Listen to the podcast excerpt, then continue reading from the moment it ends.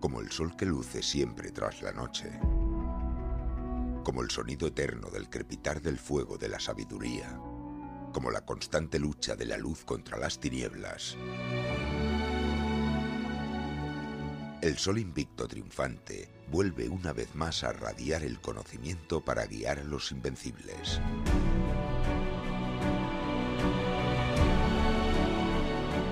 La chispa de la radio iluminará un nuevo camino, mientras el ave fénix de la sabiduría surcará la historia, el arte, los clásicos, la ciencia y la actualidad. Comienza el viaje de los invencibles. Asciende con nosotros por la escalera de Sofía. En Radio Sambi, Sol Invictus, in Lux Veritas.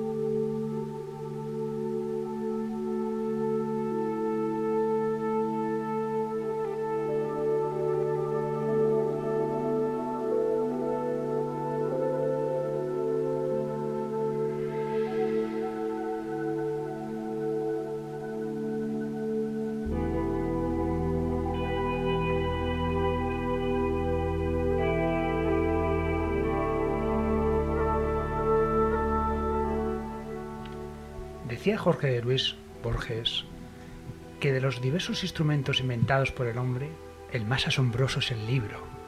Todos los demás son extensiones de su cuerpo. Solo el libro es una extensión de la imaginación y la memoria. ¿Y cuánta razón tenía Jorge Luis Borges? Porque el libro es ese amigo que nunca te abandona. Es esa historia, esa imaginación, esa cultura esa identidad que dota a las personas que lo leen, a los pueblos que leen estos libros. El libro sin duda es el invento quizás más importante de la humanidad, junto con el fuego, por supuesto. Pero estamos hablando de cosas distintas, porque el libro, un libro te da libertad, un libro te da información, un libro te hace ser mejor persona. Puedes viajar con él Puedes encontrar el amor de tu vida también en un libro. Puedes también emocionarte con esas historias. Y sin duda, siempre avanzar en pos de la verdad. El libro es el tema de hoy, aquí en Sol Invitus de Radio Sambi. Y para hablar de él largamente, no solo de su historia, sino también de esos libros que nos han marcado a nosotros y a otros invitados que hemos tenido aquí en Radio Sambi, y como siempre a mi lado tengo para empezar este programa a Luis Silva. Luis, muy buenas. Pues muy buenas, encantado de estar aquí de nuevo con vosotros. Vamos a pasar un rato muy agradable porque los libros, ¿qué te voy a decir yo de los libros? Soy, un enamorado de los libros, ¿no? Y, me ha gustado muchísimo leer siempre, ya hasta desde pequeñito, me ha gustado leer, ¿no? Libro para mí es igual a conocimiento. ¿eh? Luego hablamos, si quieres, de qué significa un libro en términos de simbología. Bueno, eh, encantado de que hablemos hoy de la historia del libro, de que hablemos también de nuestros libros preferidos, de que hablemos también de nuestros libros, es decir, escritos por nuestra, por nuestra mano. Claro, porque es otra cara que también hemos, hemos visto y padecido también, Luis. Sí, ¿no? Eh, eso que dicen, ¿no? Que en una vida pues hay que tener un hijo, plantar un árbol y escribir un libro. Pues yo ya he cumplido, ¿eh? yo creo que he cumplido con creces, ¿no? o sea que, en fin. Bueno, encantadísimo también de tener aquí a Ana. Me he adelantado, pero es que hay que decirlo. Estoy encantado de que Ana esté aquí. Estamos encantadísimos, por supuesto. Y, tener una voz femenina hacía ya tiempo que no venías. Y bueno, ya sabes que te, te queremos aquí. Te queremos, entre comillas, ya en grande y también te queremos aquí, ¿no? O sea que vamos a tener un programa muy, muy interesante. Pablo, bueno, ya lo presentas tú. Adelante, Luis. Y a Gaby, si quiere decirnos algo sobre los libros, pues, eh, pues también. Por supuesto, nuestro invitado Pablo López, que también nos, tiene cosas que contar, siempre ahí con las cámaras. Gabriel al otro lado de la pecera. Y hoy también tenemos sorpresas. Dijimos al principio de la temporada que tendríamos nuevas secciones, nuevos invitados y nuevas sorpresas. Y hoy vamos a estrenar una de ellas. Nos va a acompañar Alex Loro. Alex Loro es un, un viejo amigo ya nuestro también, de que seguían los misterios, nos miran. Alex Loro también es escritor, informático, pero hay algo también que destaca de Alex Loro, que es, es un poeta. Y creo que qué mejor tema para empezar su andadura en este programa que hablar sobre libros. Y en este caso, un poema que nos dejará a todos, sin duda, con el aliento en la boca. Pablo, ¿qué tal? Pues encantado de estar aquí de nuevo y liado con las cámaras, muy contento, con muchas ganas. Y además un tema que, que seguro que va a llenar las dos horas. Tenemos alguna cosita, como has dicho, preparada, pero yo creo que se nos irá la boca, literalmente, hablando sobre libros, porque es una pasión de todos los que estamos aquí, al menos así lo creo yo. Y también será interesante temas como los libros digitales, si estáis a favor o en contra. final, yo, soy favor, yo muy, soy muy favorable o que tú has dicho que te hacen mejor persona, pero también te pueden hacer peor persona. No todos los libros son buenos. Eso es un debate que tendremos después, sin Por duda supuesto. alguna. Y por favor, recuerda nuestras redes de contacto y sin duda, yo creo que se pueden poner en contacto con nosotros para que nos dejen un poquito sus libros favoritos, Estoy saliendo yo todo el rato en, en pantalla. Ahora. para que nos expliquen un poquito, digamos, nuestros oyentes, qué libros les han marcado, qué libro les ha gustado. Por favor, dejad los mensajes, porque hay que decir una cosa, nosotros todo lo que enviáis lo leemos con muchísimo cariño. Lo malo que a veces por tiempo no nos da tiempo de contestar, ya nos gustaría contestaros a todos, pero sí que vamos a leer y sin duda estos, estos libros que nos dejéis intentaremos leerlo en el próximo programa como una sección, pequeña sección de- del oyente. ¿Os parece bien? Oh, encantado, claro que sí. Pues adelante. Muy bien, y ahora sí, vamos a comenzar Sol Invictus de Radio Sambi.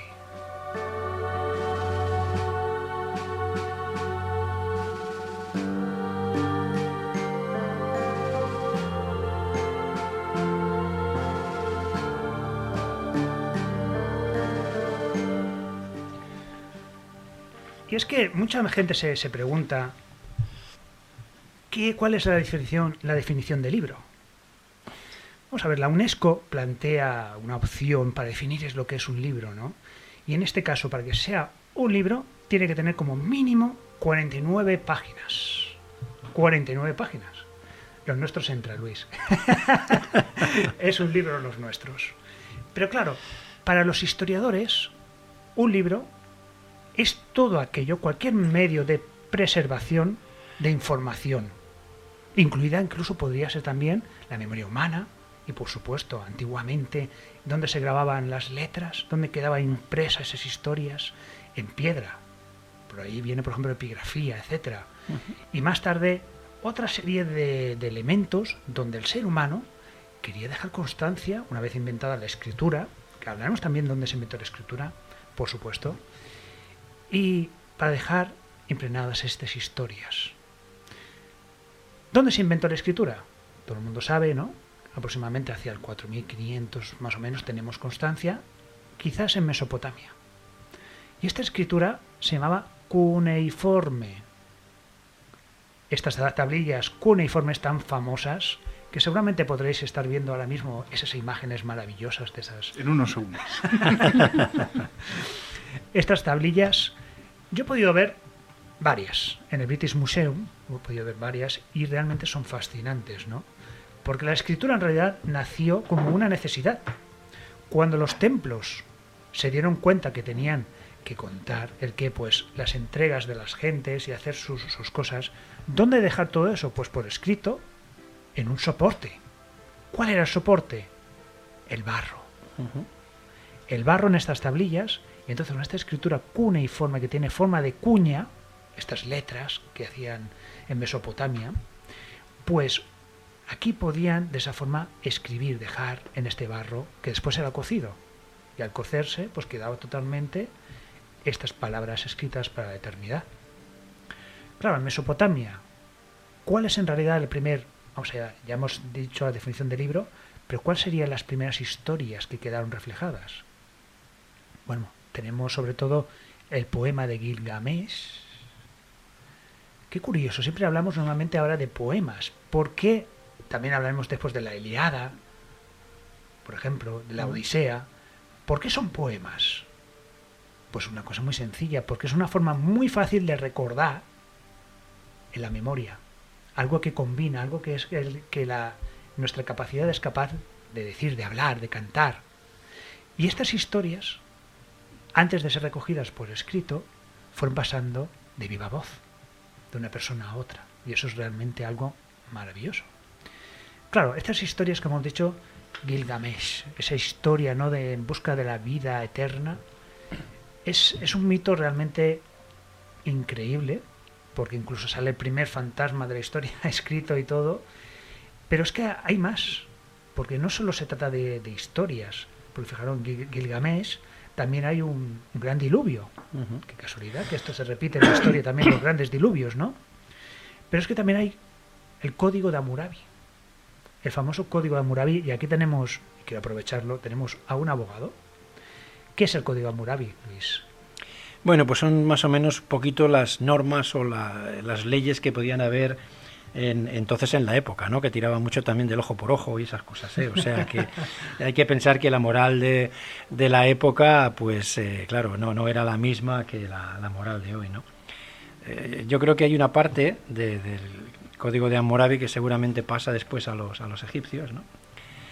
Y, y está pues en, en, en, el papiro del escriba Unefer, ¿no? Ahora hablar de eso nos, nos llevaría un poco de tiempo, ¿no?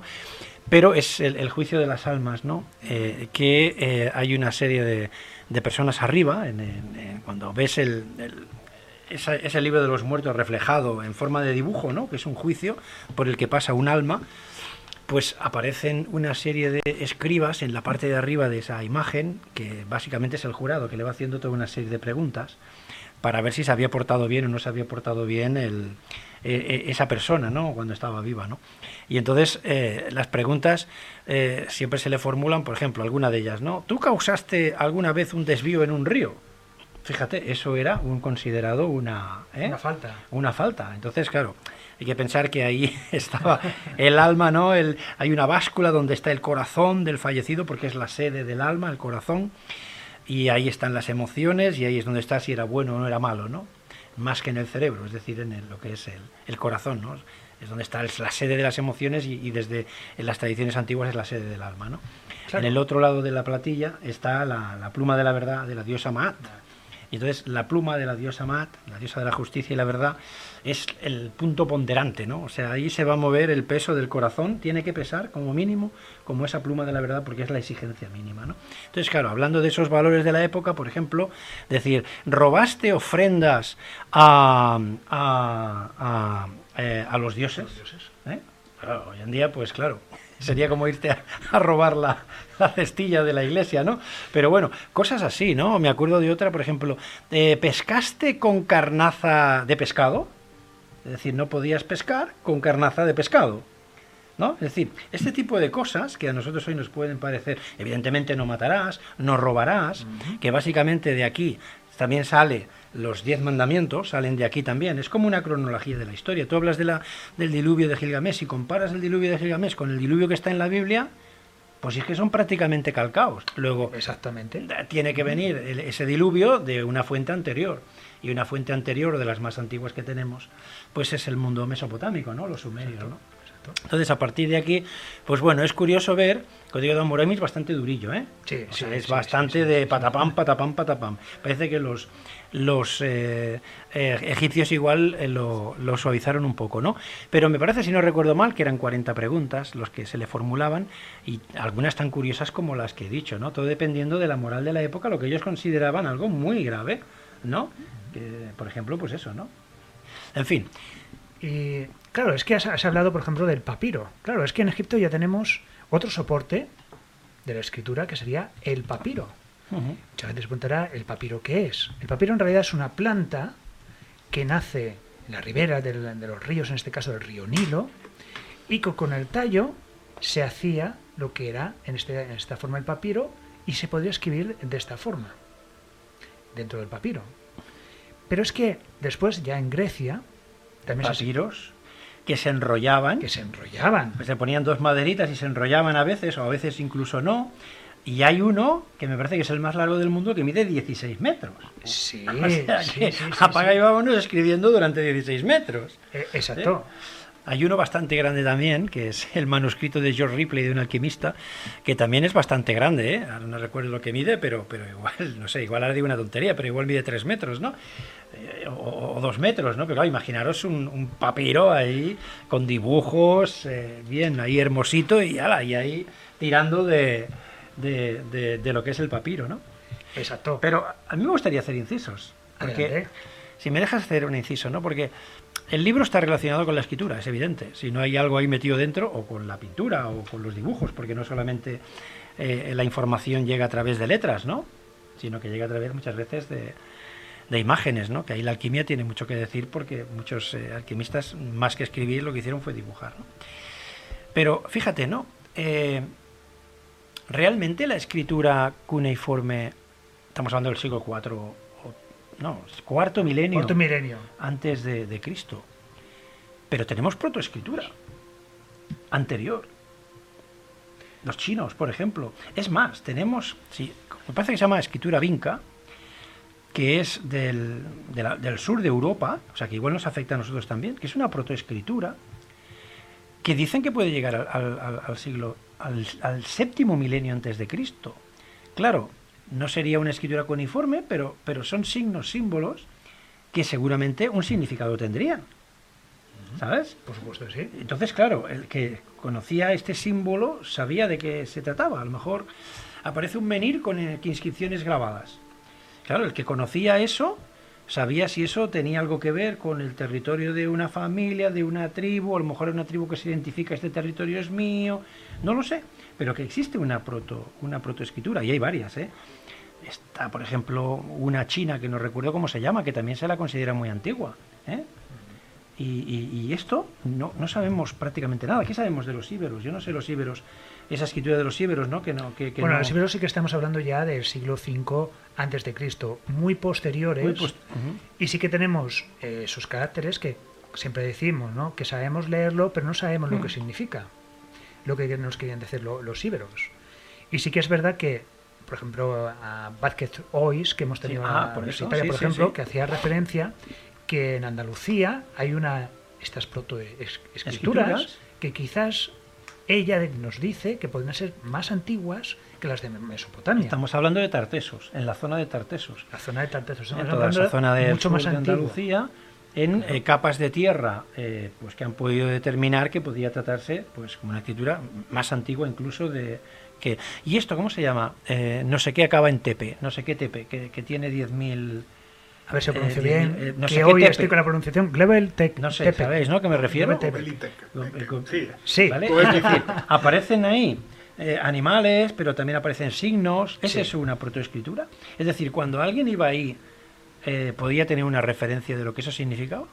Es que te voy a decir más, y a veces en, estos, en este programa lo hemos dicho, ¿no? Por ejemplo, yo en mis, búsquedas de, con los íberos y todo eso, eh, encontré una referencia en unos poblados íberos de Badalona, en, en Cambuscá, que se encontró una gran piedra gigante, ¿no? Eh, de forma de triángulo, con una especie de, bueno, un, un sol y con unos caracteres alrededor, unos caracteres que no son íberos, no son íberos, y según las últimas referencias que tengo, podrían ser proto-indoeuropeas. Indoeuropeas. No sabemos la edad que puede tener esa- esos caracteres, cuando se, se hicieron, no tenemos referencia, porque por desgracia, quien ha seguido un poco en nuestros programas sabe que esta pieza desapareció en los años 60, 70, aquí en Badalona, es- desa- desapareció. Voy detrás de ella todo este tiempo. He, preguntado en todos los museos, me he internado y no aparece. Y me parecería importantísimo poder estudiar esta escritura que estaba que está dibujada por otros cuando la descubrieron estaba dibujada etcétera etcétera pero desapareció. Qué quiere decir eso quiere decir que antes de Mesopotamia existían escritura forma de, de, de relacionarse forma de guardar las historias de alguna forma para siempre para, para los demás. Seguramente sí pero no tenemos constancia fehaciente hasta la fecha de ello. Por eso en los libros de historia, siempre en las clases siempre contamos que la escritura se inició en Mesopotamia. Que algún día eso cambie. Yo estoy casi convencido que algún día cambiará. Pero estas cosas van muy despacio en la, universidad, a nivel académico va muy despacio y aunque tengamos fehacientemente que eso cambió, tardarán por lo menos 10 años en que lleguen a las escuelas y las universidades. Bueno, pues vamos a hacer un inciso sobre la... para el que esté interesado. En, me consta que en, la Universidad de Santiago de, Compostela, en la Pontificia, puedes estudiar escritura cuneiforme, ¿eh? escritura sumeria. Y jeroglíficos también, o sea, eh, a, nivel universitario. Es decir, hay alumnos que están estudiando cuneiforme, que dicen que es bastante difícil, ¿eh? por cierto. Por cierto, Pablo, que tú conoces ¿Cómo se llaman los reptilianos? Oh, ahí vamos mal. David Icke, ¿no? ¿Cómo era? Eh, el reptiliano mayor del reino, David Icke. Pero, pero el que escribió el, ¿Te refieres a Enkil o los personajes a los que No, el que se inventó las historias a través de las tablillas. Sitchin, Zacarías Sitchin. que murió, ¿no? Que... Sí, pues esto sabemos lo que estamos a, a nivel un poquito académico con otras personas que sí que han estudiado de verdad esta escritura que es dificilísima, como dices Luis, es algo terriblemente difícil. Claro que este hombre se inventó bastante. Lo siento mucho por sus seguidores, que seguramente algunos estarán pero se inventó muchísima de, esta parte. Claro, porque interpretar algo, algo muerto desde hace milenios, es muy difícil hacerlo, Luis. Bueno, pues te voy a explicar una aventura. Me parece que el hombre se llama... Ay, Recio creo que se llama. Qué pena. Hace muchos años estuve en un congreso en Ávila y tuve la gran suerte de, bueno, pues de escuchar en conferencia al gran experto en escritura cuneiforme de España. Es un sacerdote. Y eh, nos hizo una exposición maravillosa del mundo de Mesopotamia a través de la escritura cuneiforme. Él trabajaba entonces en Roma, en el Vaticano, y su trabajo era eh, descifrar las eh, tablillas, ¿sabes?, que tienen allí en el, Vaticano. Eso por una parte, pero la, parte eh, más bonita es que bastantes años después estuve en un congreso en Santiago de Compostela y volví a escuchar a este señor. Y Recio creo que se llama, no me acuerdo el nombre. Bueno, eh, entonces eh, mm, era sobre ah, la, ¿cómo era? La, misericordia. Era, él hizo una exposición sobre la misericordia, el concepto de misericordia en el mundo eh, sumerio, ¿no? Y recuerdo que empezó la, conferencia más o menos con estas palabras, ¿no? Eh, estoy muy agradecido por, poder estar aquí en Santiago de Compostela y hacer esta conferencia que no hubiera podido hacer en, Roma. Es decir, eh, dio a entender que que pues incluso la Biblia o los conceptos de moral que están en, la Biblia no son una creación del cristianismo, no. Y vino a dar a conocer que prácticamente la fuente era el mundo sumerio, ¿no? Y esto creo yo que no, no, no, bueno, me perdone el señor Recio, yo no sé si voy muy acertado o no, pero me da la sensación de que esto, pues, eh, produjo que se le vetara igual un poco, ¿no? Yo también, también vi escritura cuneiforme en tablillas, porque este señor Recio era el director del Museo eh, Bíblico de León, donde había eh, tablillas, porque era un experto en, esa materia, ¿no? Y desgraciadamente ahora mismo ese, ese museo en León, eh, creo que está cerrado porque se lo quiere llevar a, otro lugar y creo que está, no sé si está trabajando en, hacer una, un museo en, en el pueblo donde nació, que creo que también es de León, y llevar allí sus piezas, ¿no? porque es, a ser que estaba subvencionado todo ese tema ¿no? por, por alguna gran industria o una gran empresa que falleció el mecenas y entonces pues creo que tuvo que retirar de allí toda su colección impresionante y habérsela y habérsela llevado, ¿no? Y seguramente pues estará intentando, creo, al menos la última noticia que tengo es que quería pues llevársela a su pueblo de nacimiento y, y crear allí un centro, ¿no? de interpretación de la escritura cuneiforme, etcétera, etcétera. Bueno, es una introducción que, mira, me ha gustado eh, comentarla porque se me ha venido a la mente. Jesús García Recio, ¿puede Jesús García Recio, sacerdote el León, Museo Bíblico, ¿verdad? Pues ahí Jesús García Recio, sí. Y además, la tercera cuestión es que me lo presentaron y eh, hablé con él un rato. Era una persona tremendamente humilde. Y recuerdo que, que, el día me lo presentaron, me parece que fue el primer día del congreso, y el segundo día del congreso llevé un libro de los míos de alquimia y se lo, mm. y se lo ofrecí, ¿no? Porque, por agradecimiento, ¿no? De alguna manera, pues a, la, a, a su sencillez, a su humildad, a hablar de la misericordia en conceptos de Sumeria, cuando exactamente el concepto que nosotros podemos tener es el misericordioso, eh, es exactamente el mismo, o sea que lo tenemos heredado. Esto y otras tantas, muchísimas cosas que hemos heredado de esa cultura, que no somos conscientes. Ha habido, una, yo creo que un traslado básicamente de, de Sumeria, Egipto, sobre todo porque eh, todo ese conocimiento va luego a Grecia, como sabemos, los, los griegos, los grandes filósofos, la mayoría, tienen sus viajes a Oriente, van a Egipto, donde está la cuna, se van a toda esa zona que es donde estaba el conocimiento, ¿no? Y luego va a parar a Grecia. Y de Grecia, eh, bueno, el, el, otro día, no para, para este programa yo no lo sabía, por ejemplo. Todo el mundo habla de la biblioteca de Alejandría. Y luego me di cuenta de que existía otra, que era la biblioteca de Pérgamo. Que la pergamino viene de ahí, de Pérgamo. Correcto. Y era una eh, biblioteca la segunda en importancia, ¿no? Después de la Biblioteca de Alejandría. Y claro, y no hablamos de ella, ¿no? Y la tenemos también incluso más cerca, porque era aquí en el mundo, en el, en el mundo griego, ¿no? Quizá algún día, no sé si podemos dedicarle un programa a la biblioteca de, de Pérgamo, que dicen que tenía entre 200 y 300 mil volúmenes, cuidado, ¿eh? O sea, que, que es. Eh, y, y, ya digo, yo manifiesto desconocer pues cualquier cosa sobre esa biblioteca que ha aparecido estos días, ¿no? Eh, a mí y, y, buscando pues el tema del un poquito la historia del pergamino, ¿no? Es decir, y claro. aparece en la biblioteca de, de, Pérgamo. Es que justamente es eso, el siguiente paso después de dejar el papiro, el siguiente soporte es sin duda el pergamino.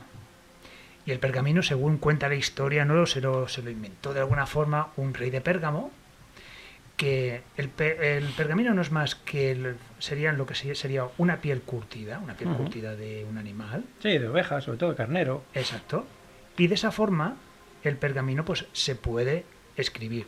¿Cuál es la diferencia con los demás soportes? Pues que es también bastante más duradero. Uh -huh. Duraba más de alguna forma. Y de esta forma, por ejemplo, en Grecia, porque ya estamos hablando de Grecia, claro, en Grecia tenemos los filósofos, los grandes filósofos que nos han dejado. Mucho, muchos de ellos, y tú sabes mejor que nadie, Luis, no han escrito los libros no. ellos mismos. Pero sí que tenemos, por ejemplo, Homero, el gran Homero, lo que nos dejó en teoría. Pero claro, Homero, todo el mundo dice, sí, sí, que sí que existió, sí, sí. Pues hay dudas de que existiera. hay muchas dudas científicamente de que existiera Homero, el creador de la Ilíada y la Odisea. Incluso no tenemos fehacientemente, no sabemos al 100% si el creador de la Ilíada y la Odisea es la misma persona. ¿Por qué? Porque está escrito de, en forma de poesía, para que se pueda contar verbalmente. Claro, y de esta forma sabemos que es algo oral, que se transmitía oralmente. Por lo tanto, Homero, más que el, el escritor, si, existiera de alguna forma, más que el escritor, fue el que recopiló estas historias y las escribió. Homero, estamos hablando del siglo VIII, siglo IX, antes de Cristo. Claro, al principio estas historias de la, Odisea y, la Iliada cambiaron sin duda la mentalidad del mundo griego. Son el baluarte, porque cada civilización, cada cultura tiene sus, sus, obras, ¿no? Tiene sus obras que mantiene de alguna forma unidas, unidas a esas regiones. Y en Grecia estaba la Iliada y la Odisea sin duda uh -huh. alguna. La Iliada, todo el mundo sabe que la Iliada, mmm, pues por supuesto es la, la batalla, Ilión, que significa Troya, Troya, que es la batalla que tuvo Troya contra los griegos. Hubo durante mucho tiempo, muchísimo tiempo, dudas de la existencia de Troya. Hasta que Siliman descubrió Troya. Existía. Troya está en la zona de Turquía, en la costa de Turca, y sin duda era una zona de comercio importantísimo, ¿no? Porque fijaros que hacia, hacia el norte tenía la zona del Mar Negro, etcétera, ¿no? Esa para comerciar con la parte que hoy es Rusia, y por supuesto también con la zona de Oriente y con la zona también del Mediterráneo. Era un punto estratégico importantísimo. Por lo tanto, sabemos que sí que existió Troya y hubo esa guerra. Claro, después ya Aquiles, Héctor, El caballo ahí. eh, Odiseo, saber. son ya El más, caballo ese gigante donde se metieron ahí. Bueno, no sé, pero. son más mitos y leyendas. Y por supuesto, una de las consideradas cumbre de la historia de, de la literatura es la Odisea, que es el viaje de Ulises después de o Odiseo, después de esta guerra contra, contra Troya, su viaje hacia su casa, que tardó más de 20 años en llegar. ¿Por qué? Porque los dioses estaban cabreados con él, porque había ideado, en teoría, esta, lo del caballo de Troya, ¿no? Para que se metieran dentro los griegos y poder atacar a Troya desde dentro. Y los dioses, pues, se enfadaron bastantes. Y bueno, la verdad que pasan una de aventuras increíbles. No sé si habéis leído la Odisea. Uf, hace tiempo. Mucho Y, tiempo, sí. Toda esa aventura, Jasón, los argonautas, ¿no? ¿Está ahí metido, no? ¿O no? ¿O ese- esa es- ¿No está ahí dentro o no? No, No, eh, esa no es es, el eh, es- y el Bellocino de Oro, Sí. Jason y el Bellocino de Oro, No está ahí. son otras historias. Vale, vale. Pensaba que Son- estaba dentro de, de- Ya no me acuerdo. Odiseo ya. es el eh, cuando se enfrenta, por ejemplo, el, Sí. al Polifemo, al Sí, gigante. sí, esa de es de un ojo, las, las sirenas. Exacto, la, si- Correcto. Sí, la pero yo pensaba que también estaba ahí metido el- ese viaje de Jasón y los Jasón y argonautas. los argonautas.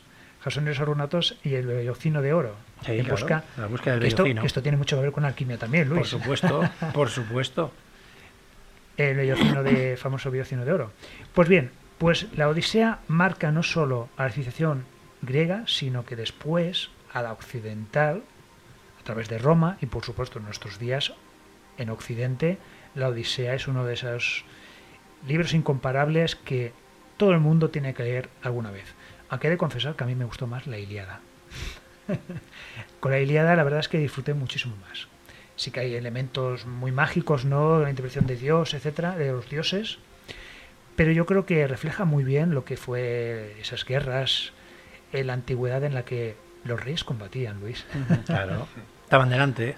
Estaban delante los, los reyes, combatían y era más una, una guerra de, de uno contra uno. Es decir, donde el honor estaba Sí. presente. El honor estaba presente. La arete griega, que se llama, ¿no? El valor del guerrero, pero no solo el valor y la fuerza que tú manifiestas en combate y la valentía que manifiestas en combate, sino también la tuya interior como mm, moral, ¿no? O sea, como una persona correcta, ¿no? Hon- honorosa, honrable, ¿no? De alguna manera, honorable. La arete. Y por supuesto, la creación literaria de los filósofos griegos, Luis, tú que, que sin duda has inundado tu vida de estos libros, de estos filósofos, dinos algunos de ellos. Pues mira, eh, uno de los últimos que, que he leído, ¿no? Es, eh, bueno, he estado leyendo a Plotino últimamente, ¿no? Sobre el alma, etcétera, ¿no? Sobre la belleza. Eh, Platón, el banquete de Platón, que lo he leído, pues así con un poco de intensidad un par de veces. Y, y descubrir, eh, pues no sé, El pues- banquete de Platón es donde habla del mito de las cavernas, posiblemente. Sí, bueno, ahí ah, podrías asociarlo Más también, ¿no? Pero sobre todo, el banquete de Platón habla sobre el amor, sobre Eros, ¿no? Ellos deciden eh, juntarse los filósofos y, y hablar sobre el amor, bueno, sobre Eros, ¿no? Y entonces hay varios filósofos ahí. Eh, uno llega a la mitad de la conversación. Más que nada, el banquete ya como tal no es banquete, sino es un simposium. Y un simposium es el post-banquete. Lo que nosotros diríamos, ahora nos tomamos el gin tonic después de comer, ¿no? O, la copita, pues es eso, ¿no? Que se ha traducido como banquete, pero en realidad sería un post-banquete, ¿no?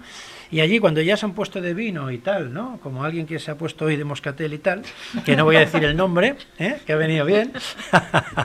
bueno, pues entonces empiezan a, a deliberar y decir, eh, bueno, hoy de qué hablamos, ¿no? Porque debían juntarse seguramente muchas veces. Y el tema es el Eros, que es el dios del amor, ¿no? Y entonces está allí Sócrates, que es el que interviene al final, ¿no?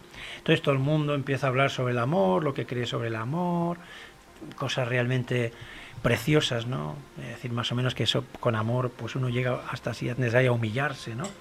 Es decir, y sobre todo, pues el mensaje que al final da Sócrates, ¿no? O sea, el amor es una vía de conocimiento, es una vía de realización personal para despertar. Y empieza a explicar un poco pues las enseñanzas que recibió de Diotima de Mantinea, que era una sacerdotisa eh, griega de Apolo del siglo V antes de Cristo, castísima, según dice él, ¿no? Y que le explica cuál es el, sentido del amor de verdad. El amor de verdad es el amor incondicional, el amor que implica rendición, el amor que dice, pues hágase en mí tu voluntad, refiriéndose a la voluntad de, Dios, si tienes que anteponer eh, incluso tu vida por un, por un ideal, o, eh, es decir, esa es, y ese es el, el, tipo de amor pues que hace despertar a una persona. ¿no? Y hay una frase que me gusta mucho, ¿no? porque dice que Eros es el mediador entre lo divino y lo humano. Fijaros, ¿no? Eros es el mediador entre lo humano y lo divino. O sea que tenemos el, ¿cómo te diría yo? El canal necesario para traspasar del mundo humano, si quieres llegar al mundo divino, te está diciendo cuál es la herramienta que tú tienes que utilizar, que es el amor, ¿no? Y luego te enseñan, pues, cómo, cómo amar, ¿no? Y cómo esto, este, esta enseñanza sobre el amor y cómo amar, ¿no? Se va trasladando como vía iniciática a lo largo de la historia. Y esto es algo que he descubierto pues hace dos años para acá. Y me ha quedado, me ha dejado impresionado, ¿no? Y cómo incluso cuando ellos hablan de la verdad, de la veritas en mayúscula, o de la belleza en sí, la belleza en sí es un estado de conciencia alterado. Es decir, ellos cuando te hablan de la belleza, te dicen que en realidad no hay nada en este mundo material que pueda ser comparable a la belleza de verdad, que es a un estado de conciencia diferente, a un estado de unión con la unidad, con la fuente, con lo que sea. Y entonces te dicen, cuando tú has llegado a ese estado, entonces sí, de alguna manera puedes entender que la belleza material no tiene nada que ver con la belleza eh, espiritual. ¿no? Y de eso habla Platón en, en el banquete, es decir, del amor y de ese tipo de conceptos. Platino recupera, por ejemplo, eh, la Eneada es el libro de, de, Plotino. bueno, no, lo hizo. La ¿eh? Eneada, sí. La Eneada, ¿no? Que, es nueve, que significa nueve. Exactamente, porque son nueve libros, ¿no? que, que, bueno, pues Porfirio eh, se pasa cuatro años en su casa y, decide, como no quería escribir, porque lo que tú decías antes, los grandes filósofos no quieren escribir, y bueno, pues vamos a ver si soy capaz de sacarle información al maestro, ¿no? Y entonces pasa cuatro años con él, cuatro, cinco, seis años, no recuerdo. Y, entonces, claro, va escribiendo la enseñanza que el, maestro le dice, que no es más que recuperar las enseñanzas de Platón. O sea, Plotino es un neoplatónico. Estamos hablando del siglo III, cuando Platón es del siglo V Cristo y Plotino es del III. O sea, 800 años más tarde, un personaje como Plotino, que es un místico, ¿eh? recupera el mensaje de, Platón y recupera otra vez el mensaje de, la belleza, el mensaje del amor, que hay que despertar a través de amor.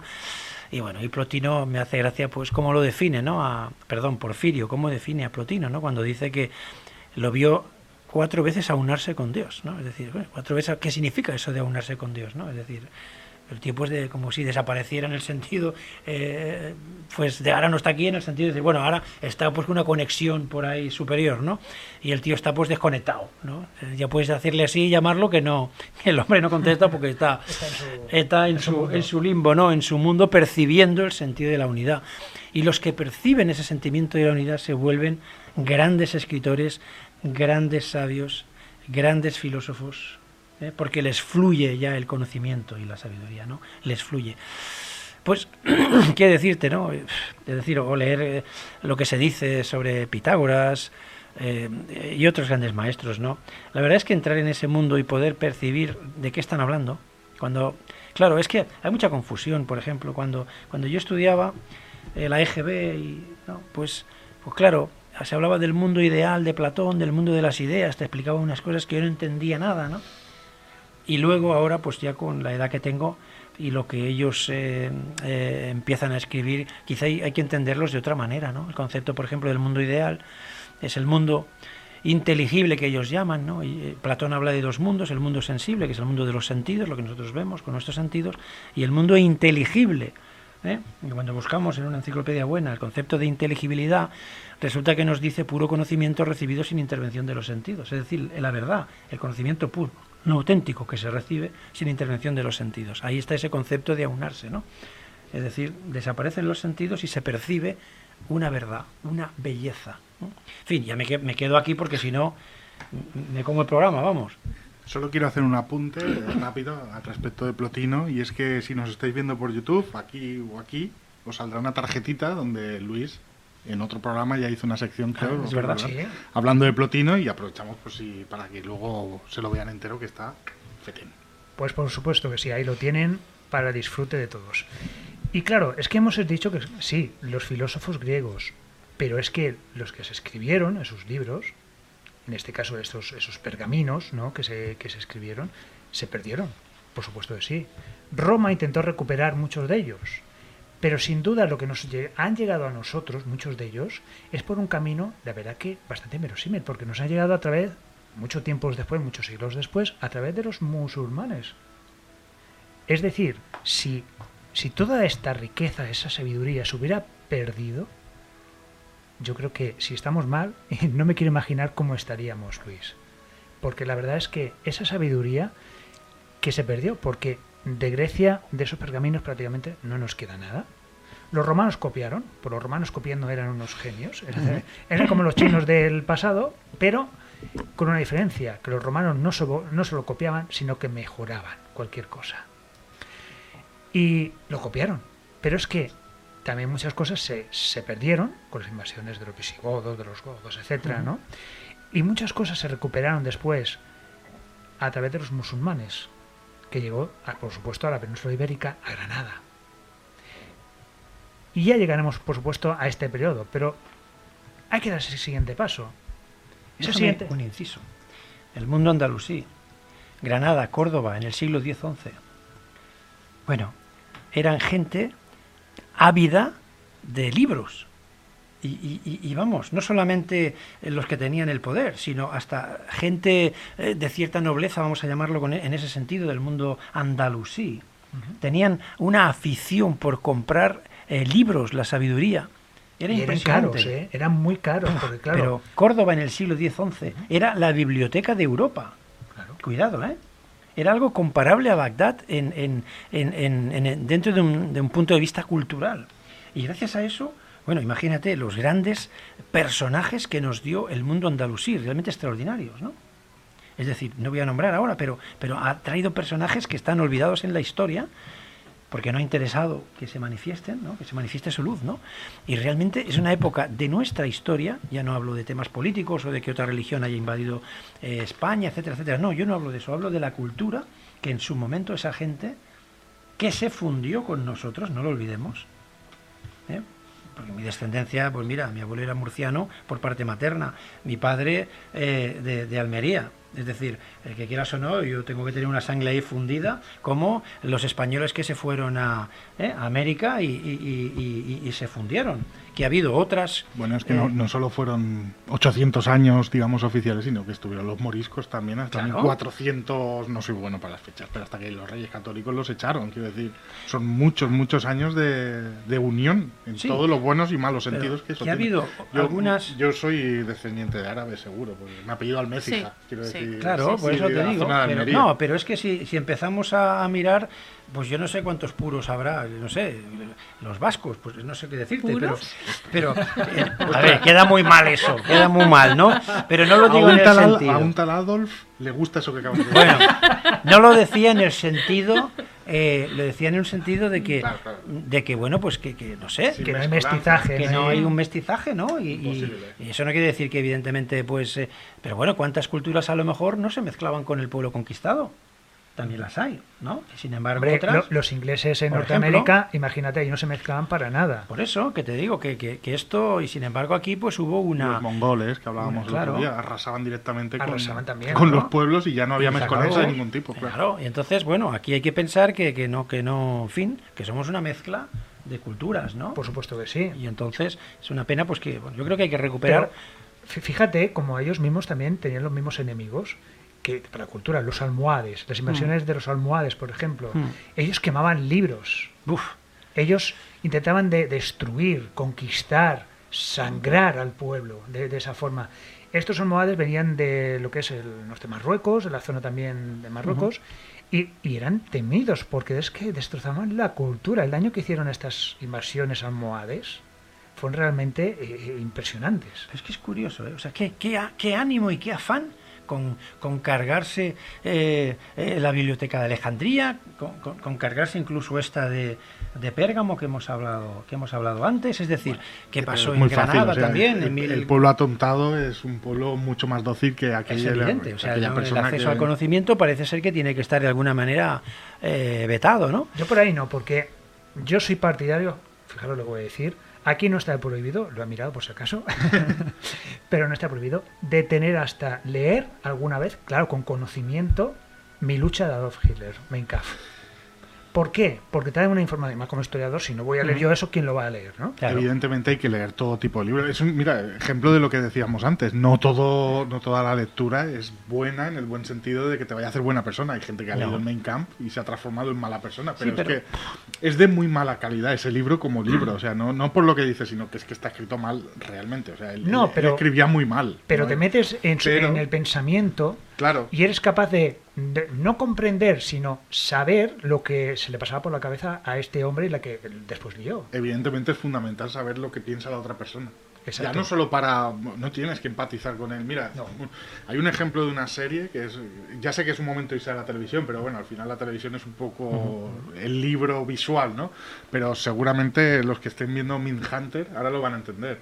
Mindhunter es una serie mental de, de Netflix en la que se explica la historia real de cómo nace el asesinato en serie. No el asesino, sino cómo el, El FBI, estudio. el estudio, la CIA y tal, eh, empiezan a, a tomar esa palabra de asesino en serie como un concepto y cómo los van estudiando porque se dan cuenta que hay un patrón. Bueno, aquí Luis es el que más entiende de esto, ¿no? Pero entonces ellos, aquellos pioneros en los años 60 eh, decidieron entrevistar a los a los asesinos en serie, que era algo muy raro, entre Charles Manson y hay varios asesinos, o sea, la serie tiene unos asesinos que son es- esporádicos dentro de la serie, que son muy famosos pero esporádicos, y luego hay unos asesinos recurrentes, que es... Eh, ahora no me viene su nombre, pero lo buscaré cuando, cuando para que veáis la imagen.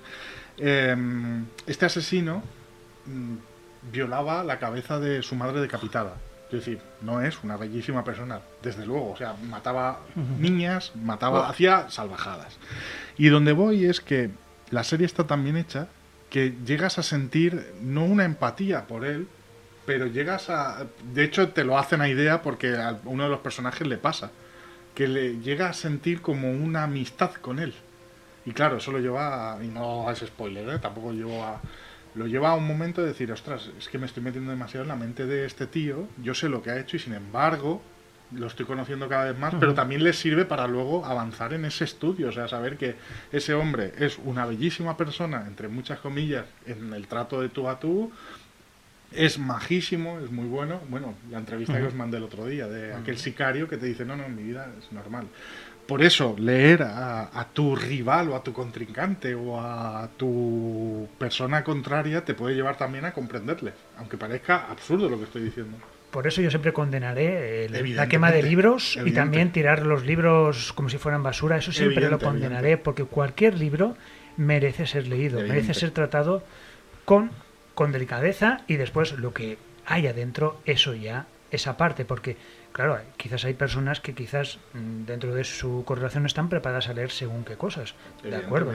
De acuerdo, pero no hay que destruir por destruir, hay que integrarlo, comprender y saber por qué esa persona piensa de esa forma para poder combatirlo de alguna forma. De alguna forma. Por eso es la base de cualquier democracia y cualquier eh, eh, libertad, ¿no? Que estamos eh, en libertad. Por eso, ni quemar ni tirar. A mí jamás me veréis tirar un Si no, libro que me lo regalan. a, a- a la, sí, sí, a la basura. O se dona a cualquier biblioteca o lo que sea, o, o se da. Los libros hay que cuidarlos. Bueno, aquí yo estoy súper a favor de ti. Yo soy la típica que cuando ve un libro en el- que lo han desechado, siempre tiene la bienvenida a mi casa. Eh, hablando de lo de Min Hunters, es una serie increíble. Creo que Pablo se refiere a Ed Kemper, Ed Kemper. el El actor personaje, bueno, Cameron la- Brighton. Increíble. O sea, eh, te ponen los pelos de, Pelos de punta, pero Sí, además pero- viendo el real bueno, y ves el actor y es que te ponen mal los pelos de punta porque es un hombre pues ahora tan grande como Pablo Alguna imagen en comparativa y aprovechando para que parece un santo que tú no creerías que, Que es tan eso- malo. que es el mal en persona. Es, es- es- increíble. Claro, pero es eso, es lo que, tú- es lo que tú comentas. O sea, al final es un personaje que es, pues eso, que violaba la cabeza de su mujer, de su Qué madre barbaridad. decapitada. Quiero decir que. Hmm. Qué barbaridad. Sin embargo, os digo que llegas a sentir una empatía Sí. por él que te hace, busca la serie, esa, eso, para que llegues a entender, o sea, enloquecer, como enloquecer uno de los personajes principales. Pues bien, ahora sí que vamos a dar ese salto a Roma. Claro, en Roma tenemos esas grandes obras también, pero yo creo que también son muy políticas algunas de estas obras. La Ene- Eneida, la Eneida de Virgilio, Virgilio.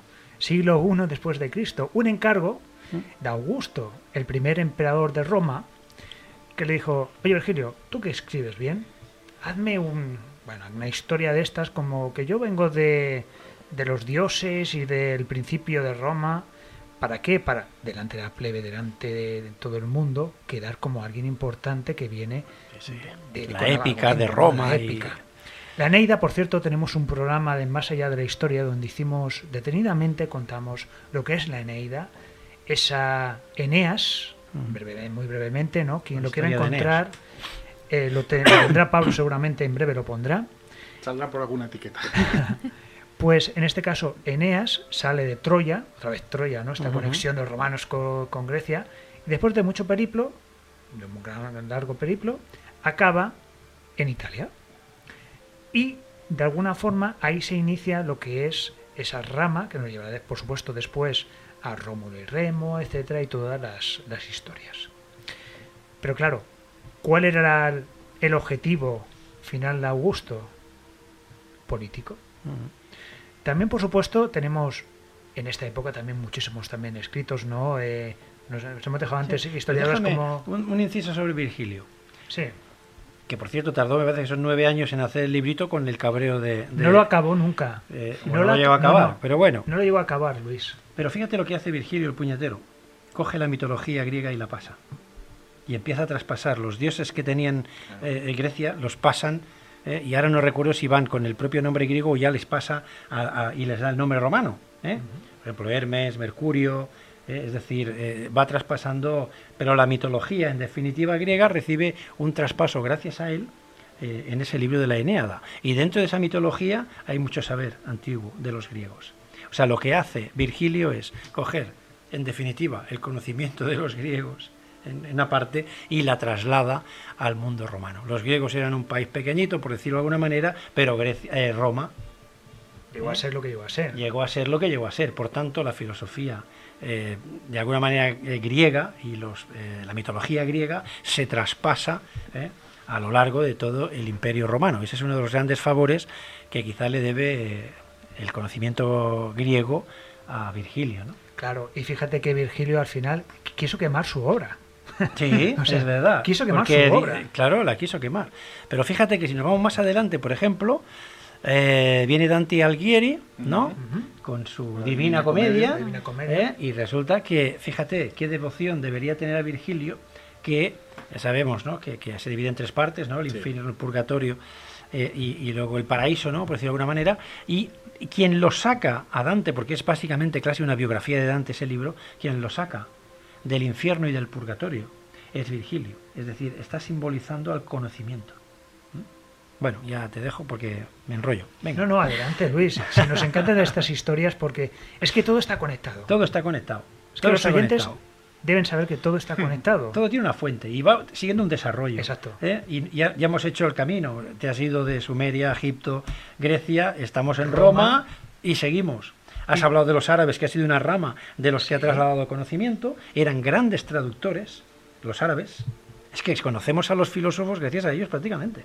Y cuidado también con la Escuela de Traductores de Toledo, que también hicieron su trabajillo, no tanto como los árabes. ¿eh? Claro. Pero ahí los, eh, los, eh, vamos, los, los traductores de Toledo hicieron también una, un- una gran labor, ¿eh? Y ahora, Luis, nos vamos a ir a una época que yo creo que son los libros más preciosos, más maravillosos que jamás se han escrito, dibujado Uy. e iluminado. Eso empieza por C, ¿no? Sí, señor. Los códices, Los códex, los códices. los códices de la Edad Medieval. Tú, Luis, yo sé que estos libros te, te encantan porque son realmente preciosos, porque llegó un momento en que no solo querían que las palabras fueran leídas, sino que las imágenes dieran vida a esas historias, que la gente que veía en esos libros se quedaban prendado, prendado de esa, esa iluminación, esos colores, esas formas que contaban historias, Luis. Claro, y los grandes monasterios tenían lo que se llamaba scriptoriums, ¿no? Ya viene la palabra escritura, ¿no? Y entonces ahí, pues, eh, empezaban, pues, a, a, hacer obras auténticas de arte, ¿no? Y mezclaban la letra, ¿eh? con esa caligrafía típica hermosa, con los dibujos, sobre todo, claro, temas religiosos fundamentalmente, ¿no? De la Biblia, etcétera, el Apocalipsis, que se, se, dibuja mucho. Y claro, se utilizaba eh, tinte de oro, tinte de plata, o sea que, había que saber cómo utilizar el oro y, formarlo en, en, pan de oro para poder eh, pintar o pan de plata. Utilizaron otro tipo de tintes, hacían grandes adornos, extra, dibujos extraordinarios y, y, claro, imaginaros allí los monjes con una paciencia que era un, una pura meditación, porque claro, si se habían equivocado en algo, pues ala, recházalo, no había tipex, es decir, no, no, no, no hacemos, es decir, vuelve a empezar. Sí, ¿no? sí, sí, Entonces, claro, eran auténticas obras de arte, son verdaderas obras de arte. No solamente se hicieron en los monasterios, ¿no? También pasó después del mundo de, lo, del, mona, del de, los, de los monjes, creo que partir del 14, seguramente, si no me equivoco mal, pasa al mundo de las universidades. ¿eh? En 13-14, eh, el relevo ¿eh? va a cargo de las universidades, pero ya no van a utilizar pues tanto la, la fin, eh, la hermosura seguramente de los monjes, ¿no? Pero la cultura que antes se desarrolla en los monasterios y se escribe y se plasma y se dibuja a través de esos preciosos libros, luego va a pasar a las universidades que van a ser los continuadores un poco de esa obra, no con esa belleza y esa perfección, pero eh, van a continuar haciendo esas, bueno, esas auténticas maravillas, ¿no? Porque dejemos una cosa muy clara, el conocimiento es poder. Sí. Y el conocimiento está en los libros. Sí. Y en la época de la Edad Media, por ejemplo, este conocimiento lo tenían, en este caso, los monjes, uh -huh. los monjes, y un grupo reducido de nobles, claro. de nobles que podían acceder a estos libros. A los monjes. A los monjes. En definitiva, eh, básicamente, bueno, hasta que no empiezan ya las universidades a expandir el conocimiento, al principio el conocimiento, siglo IX, bueno, 10, 11, 12, 13, está básicamente en los monasterios ahora sí que es, es hora de hacer esta recomendación. Que no haya visto la película En nombre de la rosa, oh, Humberto Eco. Humberto Eco, o leído el libro, yo creo que vale la pena hacer este inciso y leer el libro o ver la película. Que primero mejor el libro, yo creo. Los libros secretos y los libros que no son para todo el mundo. Y eso me lleva a Notre Dame de París, que ahora pues está de moda con el tema del incendio, y que vemos precisamente en el medio eh, de, de las tres puertas eh, de, de, Occidente, ¿no? donde está la plaza grande, ¿no? vemos la, la, la, recepción que recibes tú cuando vas allí a Notre Dame de París, es a Sofía, ¿eh? Sofía que significa el conocimiento, ¿eh? y está allí con sus dos libritos, uno abierto y otro cerrado. Uh -huh. El abierto, que es el libro que simboliza el conocimiento abierto para todo el mundo, y luego está el libro cerrado en el cual dice, no, ahí solamente pueden acceder los iniciados. Y este es el, ¿eh? la información que solo está, eh, bueno, destinada está. a determinados personajes. Es la sabiduría esotérica. La ¿no? escalera de los sabios. ¿Eh? Exactamente. O sea, es el camino que solamente, como ya Pitágoras tenía los dos tipos de discípulos, ¿no? Los acusmáticos, que eran de acusma, oyentes, y los matemáticos, matema quiere decir conocimiento en, en griego. Por tanto, Matemático quiere decir un hombre de conocimiento, claro, pero es que Pitágoras ya sabéis lo que dijo, ¿no? Cuando Dios creó el mundo geometrizó todo para él y hoy en día ya estamos descubriendo prácticamente que todo es matemática. ¿eh? Uh -huh. Hasta el Michukaku ya está por ahí, sí, por estos eh, eh, menesteres incluso, sí. ¿no? De que todo, hasta incluso, dice, se sorprende de que todo en el universo prácticamente es simetría. Todo geometría. Claro. Geometría y simetría, simetría. Está diciendo ahora. Es decir, bueno, no nos va a dar tiempo de hablar de esos libros a lo mejor eh, reservados, ¿no? Solamente para, para unos pocos, ¿no? Pero el libro, siempre, a lo largo de la historia, su gran significado es conocimiento. Pero claro, no lógicamente todos los libros no son conocimiento, eso es evidente. Claro. Ahora sí que estamos llegando a la mitad del camino, todavía nos queda mucho por recorrer y es hora, ahora sí, vamos a presentar, después seguiremos hablando de libros, porque no nos ha quedado en la Edad Media, hay mucho que contar, pero ahora vamos a hacer la presentación de esa sección de Alex Loro. Alex Loro, como hemos dicho anteriormente, es nuestro, bueno, es un amigo, viejo amigo, de viejo amigo de Los misterios nos miran. Y de esa forma vamos a escuchar su poesía y su sección. Adelante, Gabri.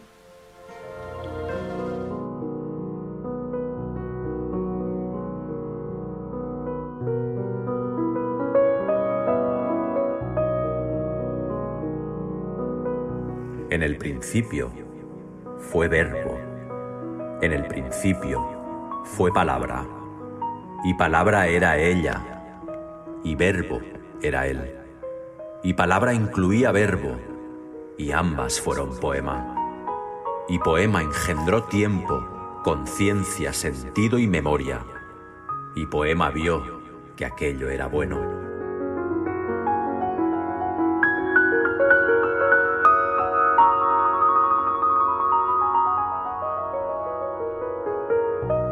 pasaron mil edades, y Verbo anudó palabra, y Verbo secuestró conciencia, se pensó a sí mismo y fue razón. Y palabra se alejó de la hacienda del poeta, atrapada en símbolo abstracto y sin sentido. Y palabra, dadora de historias, languideció en distancia de conciencia y sentido.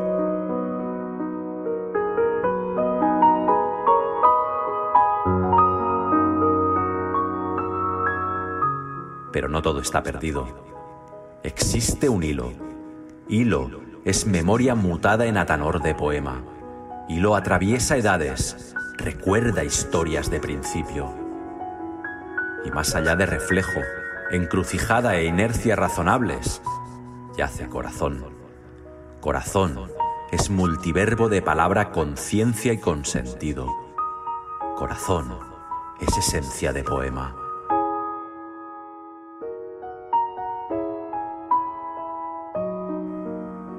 Y memoria. Como Alicia, traspasará espejo tiempo, recobrará corazón y palabra será libre.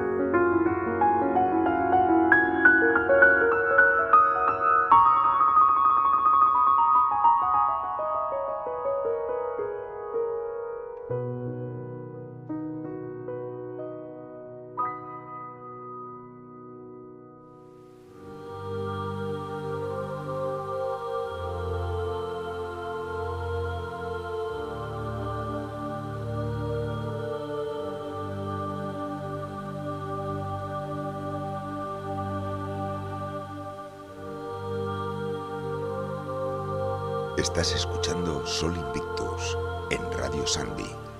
Y aquí seguimos en Sol Invictus de Radio Sanbi. Y estamos hablando del tema del libro.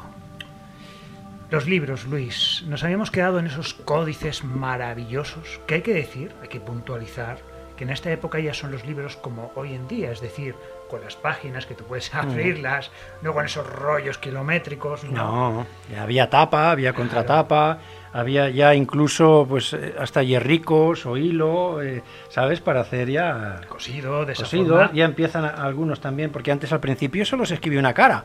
Y luego ya empezaron a escribir en dos caras también, ¿eh? O sea, Exacto, exacto. Para aprovechar, ¿eh? Hacer más papel, economía. Que el papel, por Ah, claro, no hemos hablado del papel, de los claro, chinos, que Es luego... muy interesante, los chinos. Mm. Podemos hablar perfectamente ahora. El inventor del papel fueron los chinos. Pero es que no solo eso, ahora llegaremos a la imprenta, que todo el mundo sabe la imprenta, ese, ese, ese invento que cambió el mundo Y una cosa, los chinos escribían también sobre seda.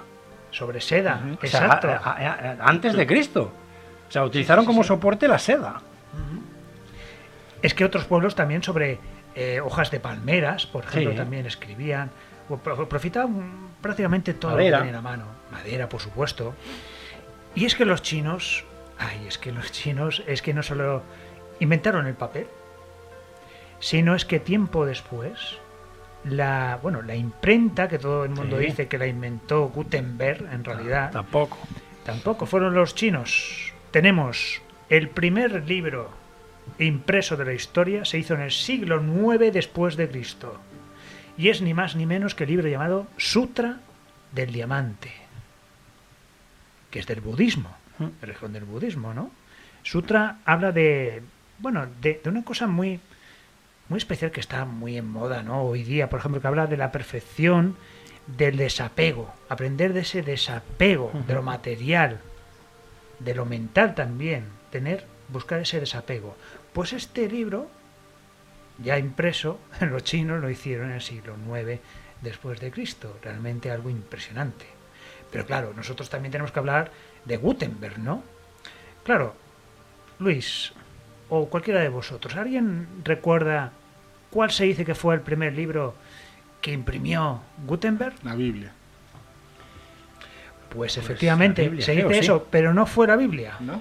No fue la Biblia. Fijaros que fue un misal, el misal de Constanza, el primer libro que imprimió Gutenberg. Es decir, un misal que sí que es verdad que se hizo, se hizo muy pocos, no sé si fueron cinco o seis misales de esta forma, y después sí que se hizo esta Biblia pulgata, es decir, esta Biblia vulgar, vulgar que quiere decir que está en latín, Sí. ¿Y sabéis quién tradujo al latín la Biblia? San Jerónimo. Ah, es verdad, sí. Es decir, de esta forma vamos cerrando el círculo, ¿no? Que. Es maravilloso. Pues efectivamente, estamos hablando hacia el 1449, hizo este misal de Constanza, 1449, siglo XV, ya el Renacimiento. Qué importante fue la, la imprenta para el Renacimiento y recuperar esos clásicos que estaban olvidados, Luis. Claro, es que estamos en el, en, en el, en, el mundo de la escuela eh, neoplatónica, ¿no? de- de Florentina, ¿no? Con grandes personajes que, que estuvieron allí enseñando y muchos otros aprendiendo.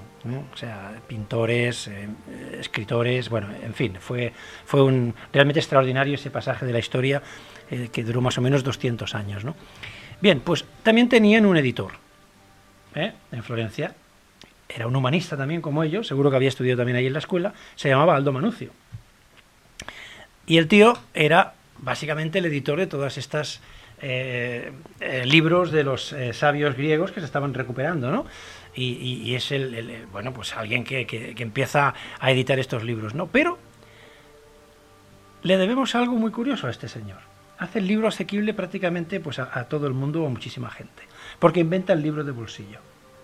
Entonces tenemos la imprenta y el hombre dice, bueno, pero esto aquí se vende a este precio porque es así de grande, pues voy a hacerlo yo en formato pequeño. ¿eh? Y entonces pues hace el libro de bolsillo. Y el primer libro de bolsillo que saca lo saca, si no recuerdo mal, en 1501. No me digáis cuál porque no lo sé. Pero ya tienes el libro de bolsillito. Y luego hace otro invento, el tío. Y es que es el primero que pone la letra cursiva. Dice, ah, mira, esto es importante. Entonces le vamos a poner la letra cursiva. O sea que el nacimiento de la letra cursiva, en principio se lo debemos a Aldo Manucio, ¿no? Personaje también extraordinario y que gracias a él es el editor de grandes obras de filósofos clásicos en la época del Renacimiento. Es que fue un cambio brutal. ¿Por qué? Porque permitió llegar a muchos... Porque claro, imaginaos los pobres monjes para copiar un códice, las horas y horas que tenían que meterle a ello era realmente, vamos, impresionante. Y en cambio, a partir de Gutenberg, con estas, eh, esta, esta impresora, ¿no? Eh, con estos... eh, de esta forma, lo que hacía era ir a una velocidad muy superior, poder hacer muchas más copias y de esta forma expandir el conocimiento, expandir estos libros que llegaran a más personas y abaratar los costes, por supuesto. El coste de, de una impresión al principio sería caro, pero no es lo mismo que el trabajo minucioso que llevaban a cabo Imagínate. los monjes, que estos libros eran auténticos tesoros que hoy día, si alguien tiene algún libro de estos, no se preocupe, que lo envíe a Sol Invitos, que nosotros nos haremos, nos haremos cargos y, y algo haremos con él. Hombre, recordemos el famoso códice calistino este que robó Sí, sí, en Santiago. un señor en Santiago y que era extremadamente caro y que dio muchos problemas. Se lo llevó debajo de la chaqueta. Claro, e- exacto. O sea, son libros que están cuidadísimos hoy día, los que quedan, que sepamos, porque son verdaderas obras de artes. Pero claro, es que el cambio, el salto de conocimiento que nos entrega la, la imprenta, porque claro, la imprenta ya se había, como hemos dicho antes, inventado en China, pero a través de unos caracteres fijos, no móviles, no móviles y de porcelana. ¿Qué significa que eran fijos? Es decir, que solo podían eh, imprimir ese libro. Punto. Y de porcelana, que cada dos por tres se rompía la porcelana y tenían que volver a, a empezar de esa forma. Pero Gutenberg lo que hizo también es que fueran movibles, es decir, para poder hacer otros libros, quitaba lo que no le interesaba las letras para poder imprimir otros libros, hacer otros libros de esa forma. Enseguida el invento caló, caló en Europa. No se, no se dejaron de escribir a mano manuscritos, eso no se dejó, pero sí que es verdad que esta información de alguna forma, eh, vamos, voló. Y claro, después de ese salto evo- evolutivo del libro, que después se han escrito muchísimas obras de arte, ¿no? De, de alguna forma, que en la segunda parte del programa, en Agora Lux, lo veremos con más detenimiento, algunos de estos libros que seguramente saldrán. Pero claro, es que otro de los saltos importantísimos es el libro digital. Es, yo creo que después de la, de la imprenta, el libro digital es otro salto. ¿Por qué? Porque el libro digital te permite llevar en un solo dispositivo que apenas pesa cientos y cientos de libros. Esos son horas y horas y horas y horas de conocimiento. En una mano. Te puede caber en una mano ese conocimiento. Ya no hace falta arrastrar esos volúmenes increíbles, ¿no? Y claro, Lo que le ha pasado a Luis hoy. lo ha pasado Luis hoy. Después lo veremos, lleva una cartera realmente llena hasta arriba de libros. Menos mal que viene en coche. Sí, Si, sí, si sí, tuviera que venir no- con otros en tren, ya lo tendríamos Bueno, y lo, y lo que me habría traído, ¿eh? pero bueno, eh, bueno, hasta aquí hemos llegado. Claro, porque de todo eso hablaremos después. Pero claro, este salto del libro realmente es, es, es- muy especial. Claro, a los que nos gusta el olor al papel, los que nos gusta saborearlo de alguna forma, aunque sí que es verdad que, ah, bueno, después hablaremos, pero a mí me gusta dormir, eh, dormir con un libro también, antes leerlo, ¿no? Y, y de, esa, de esa forma, de esa forma, a veces me he encontrado, por sobre todo, algunos volúmenes de Santiago Posteguillo, que la verdad que hace un daño al cabo de unas horas que lo tienes apoyado así en lo que es en el pecho y las manos, hace un daño. Eh, Santiago, sigue escribiendo libros de las cientos y cientos de páginas que, que quieras, que lo vamos a leer igualmente. Y prefiero leerlo ahí. Pero otros libros, que es más sencillo, con el disposi- dispositivo de estos dispositivos, Ujú. vas buscando el libro que te interesa. El Kindle, por ejemplo. Kindle, por ejemplo, cualquiera de estas marcas, y los puedes ver. No sé vosotros, por ejemplo, Ana, ¿tú tienes este tipo de dispositivos? A ver, a mi disposición sí que los tengo, pero yo soy persona de libro físico. Yo necesito tocar las hojas, mm, ojearlas, mm, ver cómo está ilustrado, mm, cortado, lo necesito. Pero sí que es cierto que algunas veces me ha pasado que he leído el libro en digital y luego me lo he tenido que comprar en físico porque me ha gustado mucho. Y por otra parte, otras veces he, co- he comprado un libro pensando que sería bueno en físico y luego he pensado, tenía que haberlo comprado en digital porque el espacio en los pisos actuales está limitadísimo. Y hoy he encontrado cuál es eh, el primer libro que se editó de forma digital. ¿Lo sabes, Pablo? ¿No? Fue una novela de Stephen King Sí. y en un solo día se vendieron 400.000. Eso sí me lo creo. ¿Y qué novela fue? ¿Se sabe? No he tomado nota del nombre, pero fue una novela, lo he encontrado. Digo, a ver cuál es el primer libro digital. Y fue una novela de Stephen King.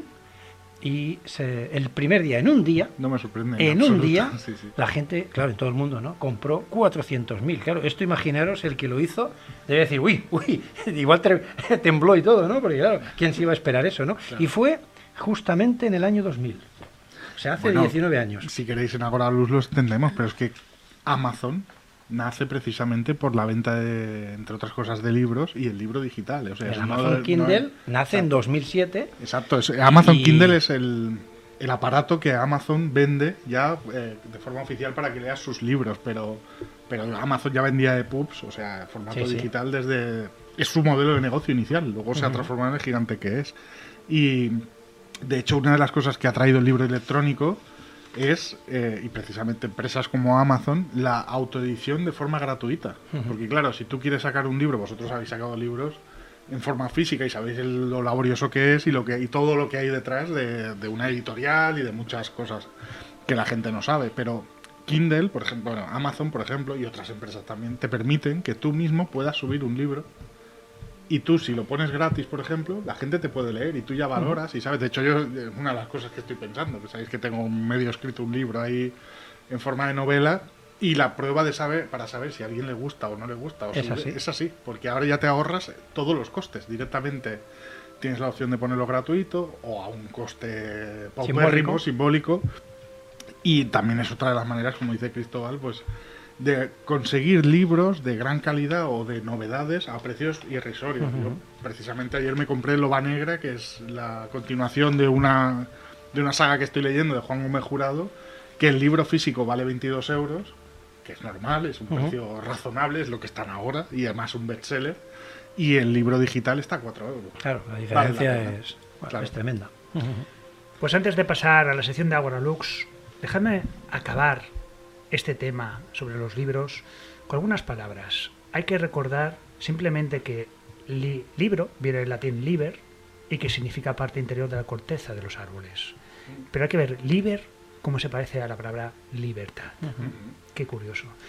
Y así para acabar, una frase del poeta Heinrich Heine que escribió una frase que para mí es realmente espectacular. Donde se queman libros, al final se acaba quemando gente. Sus libros desaparecieron devorados por las llamas el 10, ma- de 10 de mayo de 1933, cuando los seguidores de, de Hitler quemaron sus libros, el de él y el de tantos. Y el de tantas, sí. Por lo tanto, los libros nos hacen libres, no hay que quemar ningún libro ni tirarlos. Y ahora sí, Gabri, cuando quieras, nos vamos a Agora Lux.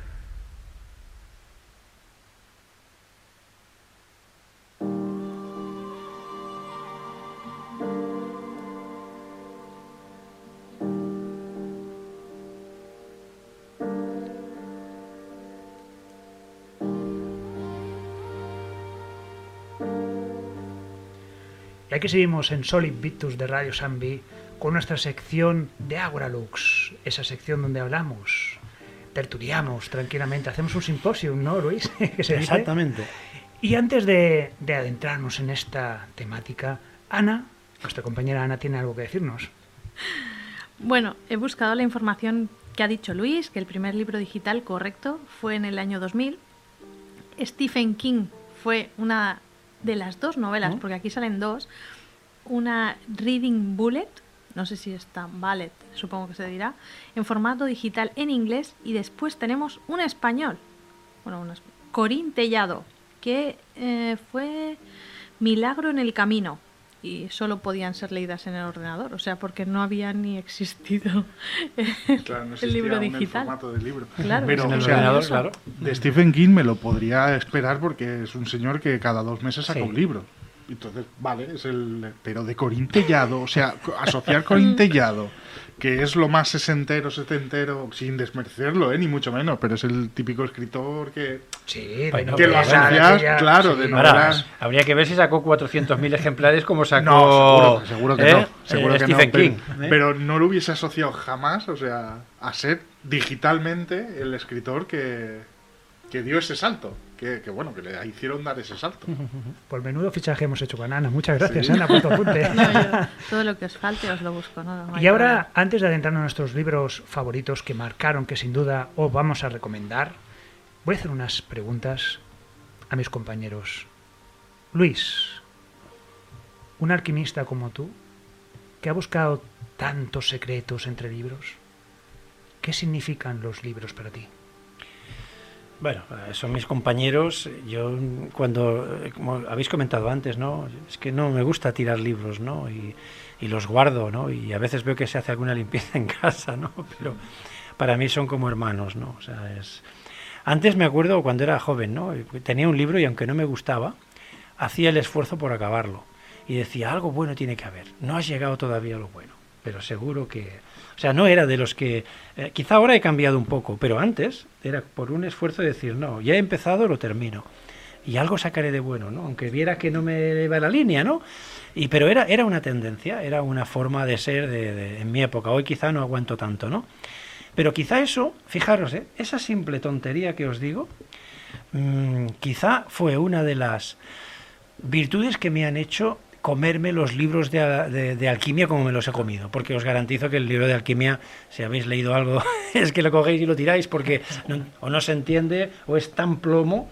¿eh? No estamos hablando de novelas de Stephen King ni de Colin Tellado, estamos hablando de algo que es muy denso y muy duro, y sin embargo me los comía, y quizá viene por ese espíritu infantil de pequeñín, que ya leía, de muy jovencito ya, ya leía, no sé si siete o seis años leía muy bien, ¿no? De hecho, cuando hice la comunión a los siete años me eligieron a mí para leer eh, allí no sé qué, en la, eh, porque leía muy bien entonces, con siete años, ¿no? Con seis años.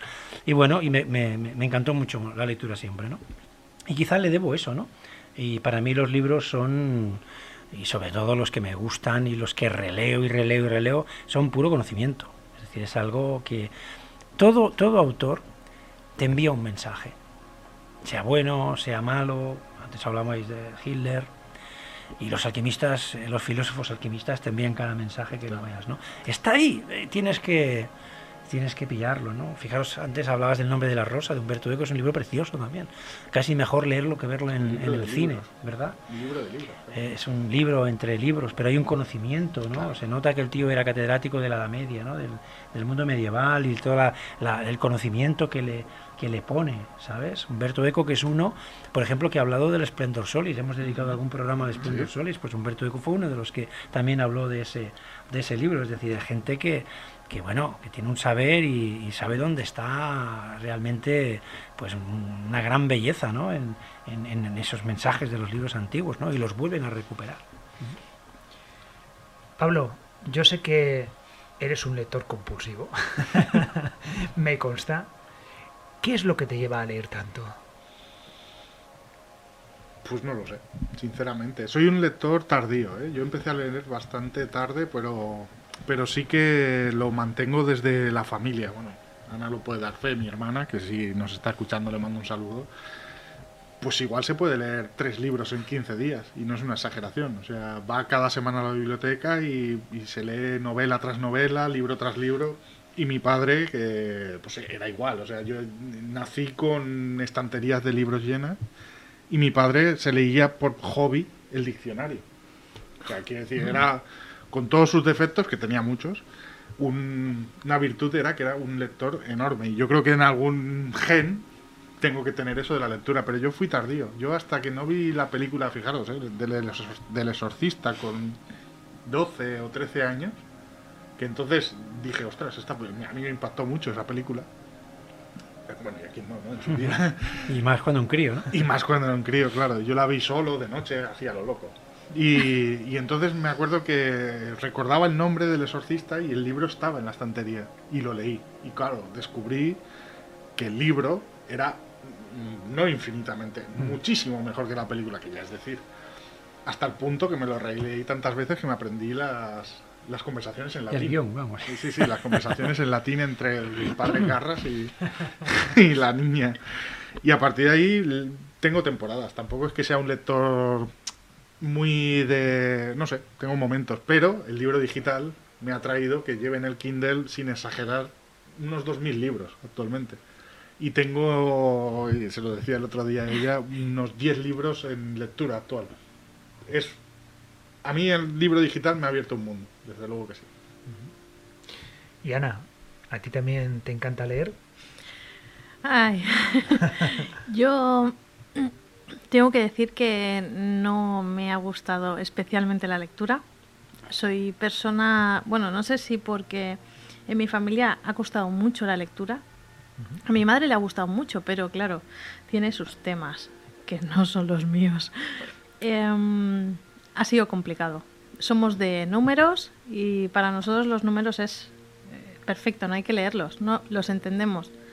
Pero en cambio la lectura hay que comprenderla. A veces, mm, bueno, a veces no, muchas veces no lo que lees exactamente es lo que te está diciendo, está refiriéndose a otra cosa. Eso nos cuesta mucho entender en mi familia. Pero sí, he leído mucho, inicialmente por obligación, porque en el bachiller te obligan a leer, en el colegio te obligan a leer. Y luego, si me ha gustado algún tema, sí que es cierto que he buscado información sobre ese tema y he leído más. Pero si no me ha gustado, se ha quedado... No he tenido la fuerza de voluntad, por ejemplo, que ha tenido Luis de acabar un libro. Yo, si veía que un libro no me gustaba, cierra. Ponle algún ejemplo, como cuál. A ver. que no se nos enfade.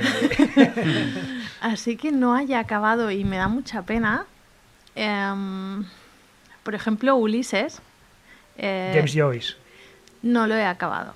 O ¿El, de, el de sé James que- Joyce o el Ulises de El de la Iliada y todo. Homero, ¿no? El de Homero. Esos son libros muy duros, pero No, pero me da mucha pena no poder no acabarlo cuando sé que es bueno no los he y la leído. historia es muy buena, yo no pero los he leído. No puedo. me da pena. No, me es superior, o sea. Cosas eh, que no.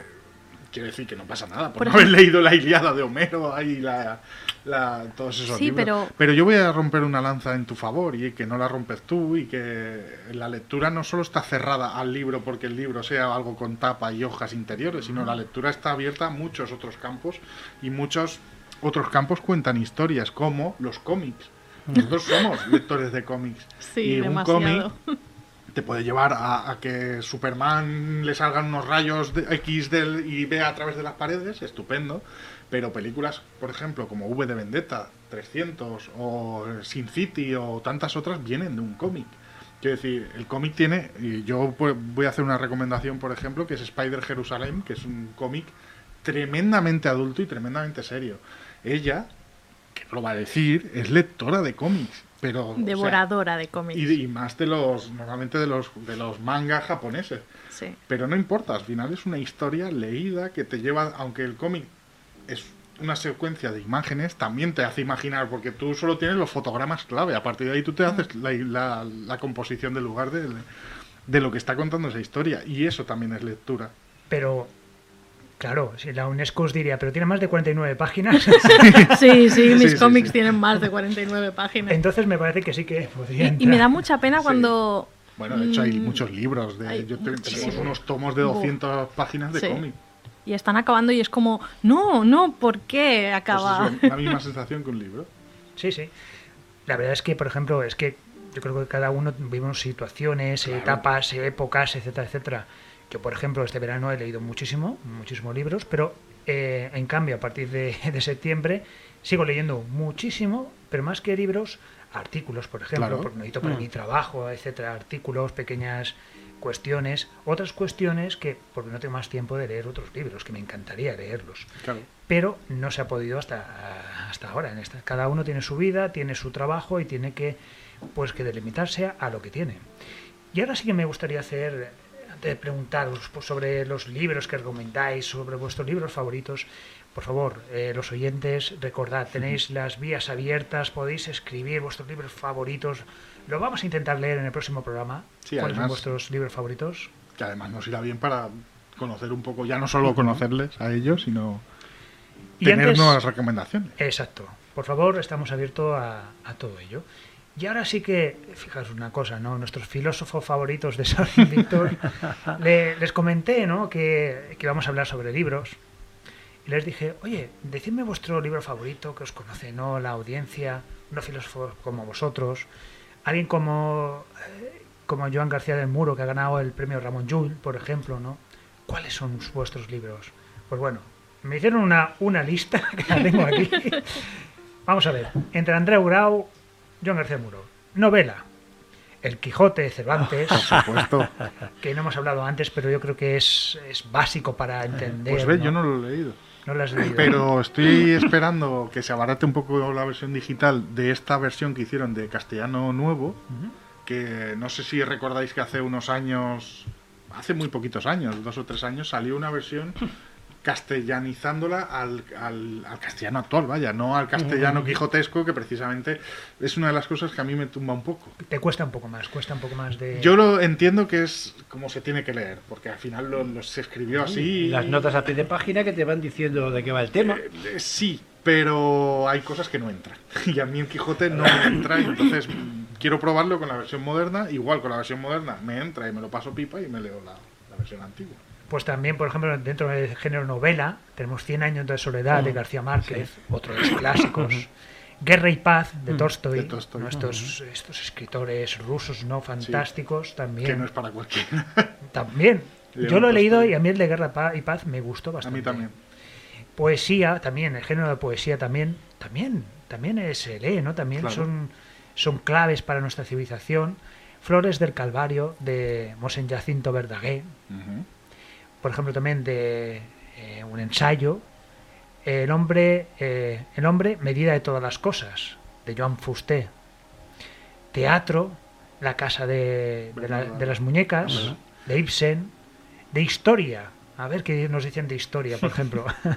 El otoño en la Edad Media, de Huizinga. Ni idea. Me voy a apuntar a esta lista, ¿eh? porque no conozco mucho. De filosofía, aquí venimos, vamos a ver. Filosofía, los filósofos, estos grandes filósofos, ¿qué recomiendan? Lógica de Condillac, el autor Condillac, lógica de Condillac.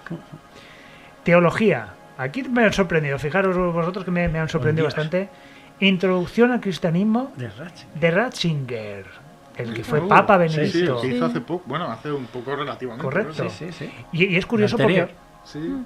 Yo he hablado con, con Andreu, que es un especialista también en teología, y dice que, que, el, el que fuera Papa Ratzinger Mm. es uno de los grandes expertos teólogos, quizás de la historia. Sí, O sea, sí, es un gran te- teólogo. Que fuera un buen papa, un mal papa, aquí no vamos a entrar, pero como teólogo y escritor se ve que Pues tiene. habrá que. Ya veremos. De, sobre las costumbres, eh, las horas de Josep Pla, ¿no? un clásico catalán. Eh, viajes, eh, de viajes sobre todo, pues en la carretera, de Jacques Kerouac, sobre viajes. Política, Han hecho un buen listado. de política, Pantera Negra, Sí. Delbridge Cleaver. Y también Joan García del Muro me apuntó, por ejemplo, uno muy reciente que leyó, que le llamó muchísimo la atención, que es El enemigo conoce el sistema, Ah, hombre, de... de Marta Peirano, Exacto. que es un tema muy interesante. Hemos estado discutiendo justamente esta mañana sobre este libro, ¿no? Sí. Sobre cómo YouTube te lleva de un sitio a otro. Tú ves De las los redes neuronales de, de Exacto. los algoritmos que utilizan Los algoritmos. YouTube, Google, Amazon, todo. y eso te lleva también Buen libro. contrastado a la política. ¿Lo has leído? Lo he medio leído, lo tengo es de los que estoy en proceso. Y además también hay uno de Antonio. Soy muy malo, se, me van los datos de la cabeza, lo siento, pero Antonio Caban, Antonio el que, Antonio Salas, perdón, los hombres que hablaban con las máquinas, que va del estilo también. No sé si se titula así exactamente, porque de verdad que no tengo. Y ahora me voy a permitir el lujo de añadir uno, La posverdad, Ah, de Joan de García del García del Muro, Muro. que lo, tenemos un programa aquí que hicimos con él, con, él, con Andreu, un programa fantástico de verdad sobre ese programa sobre la posverdad, que recomendamos leer desde Sol Invictus. Sí. Y ahora sí, Luis, adelante con esos libros que creo que van a abrir los ojos a mucha gente que está esperando que lee Luis Silva, que recomienda Luis Silva. Bueno, yo he sido muy animal y como decíamos que no sabíamos cómo rellenar el programa, porque digo, bueno, pues vamos a rellenar el programa. Lo cierto es que ya Esos entresijos no se cuentan. hoy lo tenemos muy mal, decía Cristóbal, ¿eh? A yo vengo chisposo, por el- eh, y, y- y no sé, porque lo que he traído, no vamos a rellenar el programa. Digo, bueno, pues verás tú cómo Pero rellenamos ver, programa, Luis, Luis, como sea. Vamos a aclararlo a, los, a los oyentes, aunque, A ver. los oyentes dirán, y a mí que me importa, ¿no? Pero ya Ah. que lo ha sacado, Si han llegado hasta aquí, eh, se han llevado hasta aquí. pues bueno, hoy teníamos una especie de fiesta de hermandad en el trabajo, de esa forma, y ya sabéis que en el trabajo, pues a veces, pues, que si una copita de no sé qué, otra copita de no sé cuánto, y no le vas a decir que no, Luis. Claro que Entonces, no, ese sería un desprecio. eh, eh, dices que sí, y luego dices, ¿y qué hago yo ahora con el programa? Y después, Digamos que Bueno. ha caído moscatela granel. Y entonces, claro, pero esto lo suelta, ¿a qué hora lo has soltado? ¿A las 3 de la tarde o a las 4? No sé a qué hora lo has soltado. Digo, bueno, pues Sí. aquí vamos a hacer algo rápido Sí, aquí para Sí, rellenar. sí, pero tú sabes que al final aquí nos enrollamos y al final a mí ya lo del Moscatelibus este se me ha pasado ya un poquito y estamos ya aquí con todos vosotros oyentes de Sol Invictus preparados ¿Cómo- para, cómo reconduce? ¿eh? para llevaros La gente Pues mira. supiese, o sea, nosotros ahora vamos a terminar el programa en unos minutos, que no queda mucho, de hecho, y nos vamos a ir a cenar. Y, y esto va a seguir igual. O sea, es que nuestros debates en, es- es- en la vida real son exactamente iguales que, que lo que están escuchando en la radio. Vamos a seguir. Y vamos a seguir con nuestros oyentes. Y ahora sí, Luis, enseña al público, por favor, a las cámaras que tenemos aquí, esos libros. Fijaros. Una muestra, ¿eh? ¿Cuánto puede pesar esto, esto que has traído, Luis? Pero por ¿Unos ejemplo, cuantos kilos? Vamos a ver, este ¿qué nos traes? ¿Cuánto pesa? Este no. La palestra farmacéutica de Félix Palacios, ¿no? Cuéntanos. Vamos a ver si podemos... Pero antes, antes eh, de, de- Hombre, hay que. A ver, hay un libro por excelencia, ¿no? Que lo he traído, ¿no? Y este es el mundo de la farmacia, ¿no? Y para en- entrar en el mundo de la alquimia, pues cómo hacían los antiguos boticarios eh, sus mejunjes, ¿no? Y sus, sus historias. Es el, del año 1706, o sea. estamos 1706. hablando- sí, es un, digamos, un facsímil, ¿no? Facsímil. De la medicina de la época. Es decir, y esto está muy cerca de lo que es la alquimia. ¿eh? Y eso te lo has Entonces leído. aquí, por ejemplo, te dice pues cómo se disuelve el oro en agua regia, qué disolventes eh, aparte del agua regia y del oro, cómo se trabajaba con, con- con el tártaro, en fin, con la orina. Es decir, es algo realmente maravilloso. Y Es como este- química, ¿no, Luis? Sí, es química antigua. Sí, sí. Lo que pasa es que estamos en el siglo XVIII, que era un, un- un siglo en el cual la alquimia todavía estaba muy vigente. ¿eh? Y entonces hay una mezcla, una mezcolanza de lo que sería pues eh, alquimia, química antigua y bueno, y si por ejemplo un alquimista dice, ah, pues yo quiero disolver el oro, pues aquí tiene fórmulas para hacerlo, ¿no? Pero si hay un libro que ha marcado mi vida, este es este, es Las moradas filosofales de Fulcanelli, ¿no? Es, ¿Veis cómo está el libro? Si está, está, está roto, está machacado, yo no sé las veces que ha sido releído, eh, está subrayado por todos los lados. Parecen cartas de estas de Eh, tarot gigantes individuales. Y, y bueno, la Es verdad es que es eh, este libro fue el que el que me llevó a la alquimia, ¿no? Y la historia la he ¿Este libro fue el que veces. compraste en la gasolinera Sí. aquella que siempre hablas? Sí. Este es el libro que apareció en, en mi vida en, en un área de servicio cuando tenía 13 años. Íbamos en un taxi y no recuerdo exactamente ahora dónde íbamos.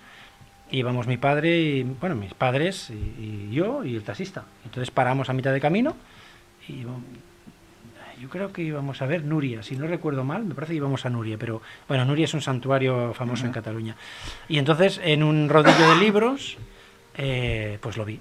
Y fijaros, tampoco para un niño de 13 años, no es que sea una portada, pues yo que sé, eh, eh, muy vistosa, no, No, sé, no, ¿no? no, Eh, no, hay es- vis- no sé, yo con perdón, ¿eh? pero quizá, eh, bueno, y entonces lo vi y no sé qué me llamó, no lo sé. Me llamó el libro y entonces le dije a mis padres, yo no tenía dinero para comprarlo, y le dije, oye, ¿podéis comprarme ese libro? Yo tenía 12 o 13 años, eh, tendría.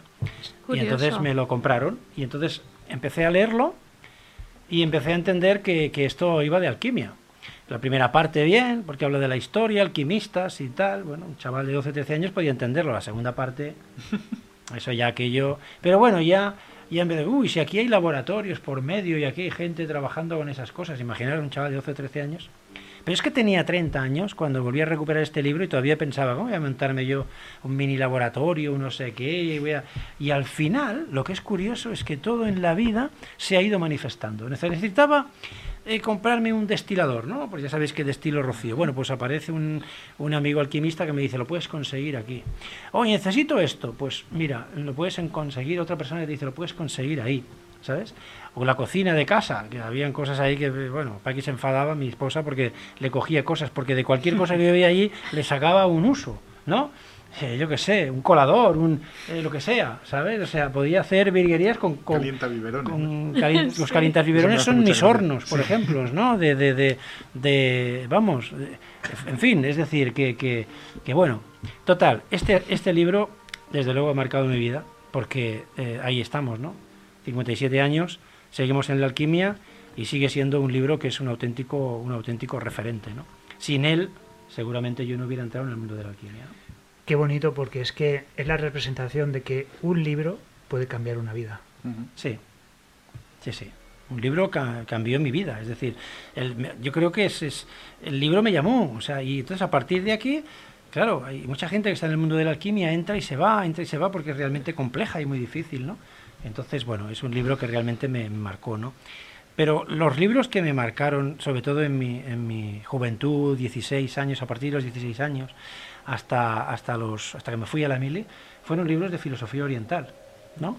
Entonces, uno que me marcó muchísimo, y no lo tengo porque lo regalé eh, a alguien que, que consideré que lo necesitaba. Muchas veces he comprado libros que he regalado al final porque pensaba que otros lo necesitaban más que yo y he vuelto a comprar libros. Algunos me han llegado de retrueque. Tú me regalaste El misterio de las catedrales, por ejemplo. Y entonces, claro, es como regalo porque seguro que le va a gustar y lo recibo por otro lado, ¿sabes? Otro, otra edición, etcétera, ¿no? Pero en el fondo al final el libro aparece, ¿no? Pero concretamente este, para Mahansa Yogananda, autobiografía de un yogi, este eh, me ver, volvió pero en inglés. pues, que repi- inglés repite eso que acabas de decir, repítelo. El libro, Sí, para Mahansa Yogananda, autobiografía de un yogi. no lo voy a buscar ahora mismo. Ya me lo pasas por el chat luego. ¿eh? Entonces, para Mahansa Yogananda, autobiografía de un yogi, fue un libro que me marcó.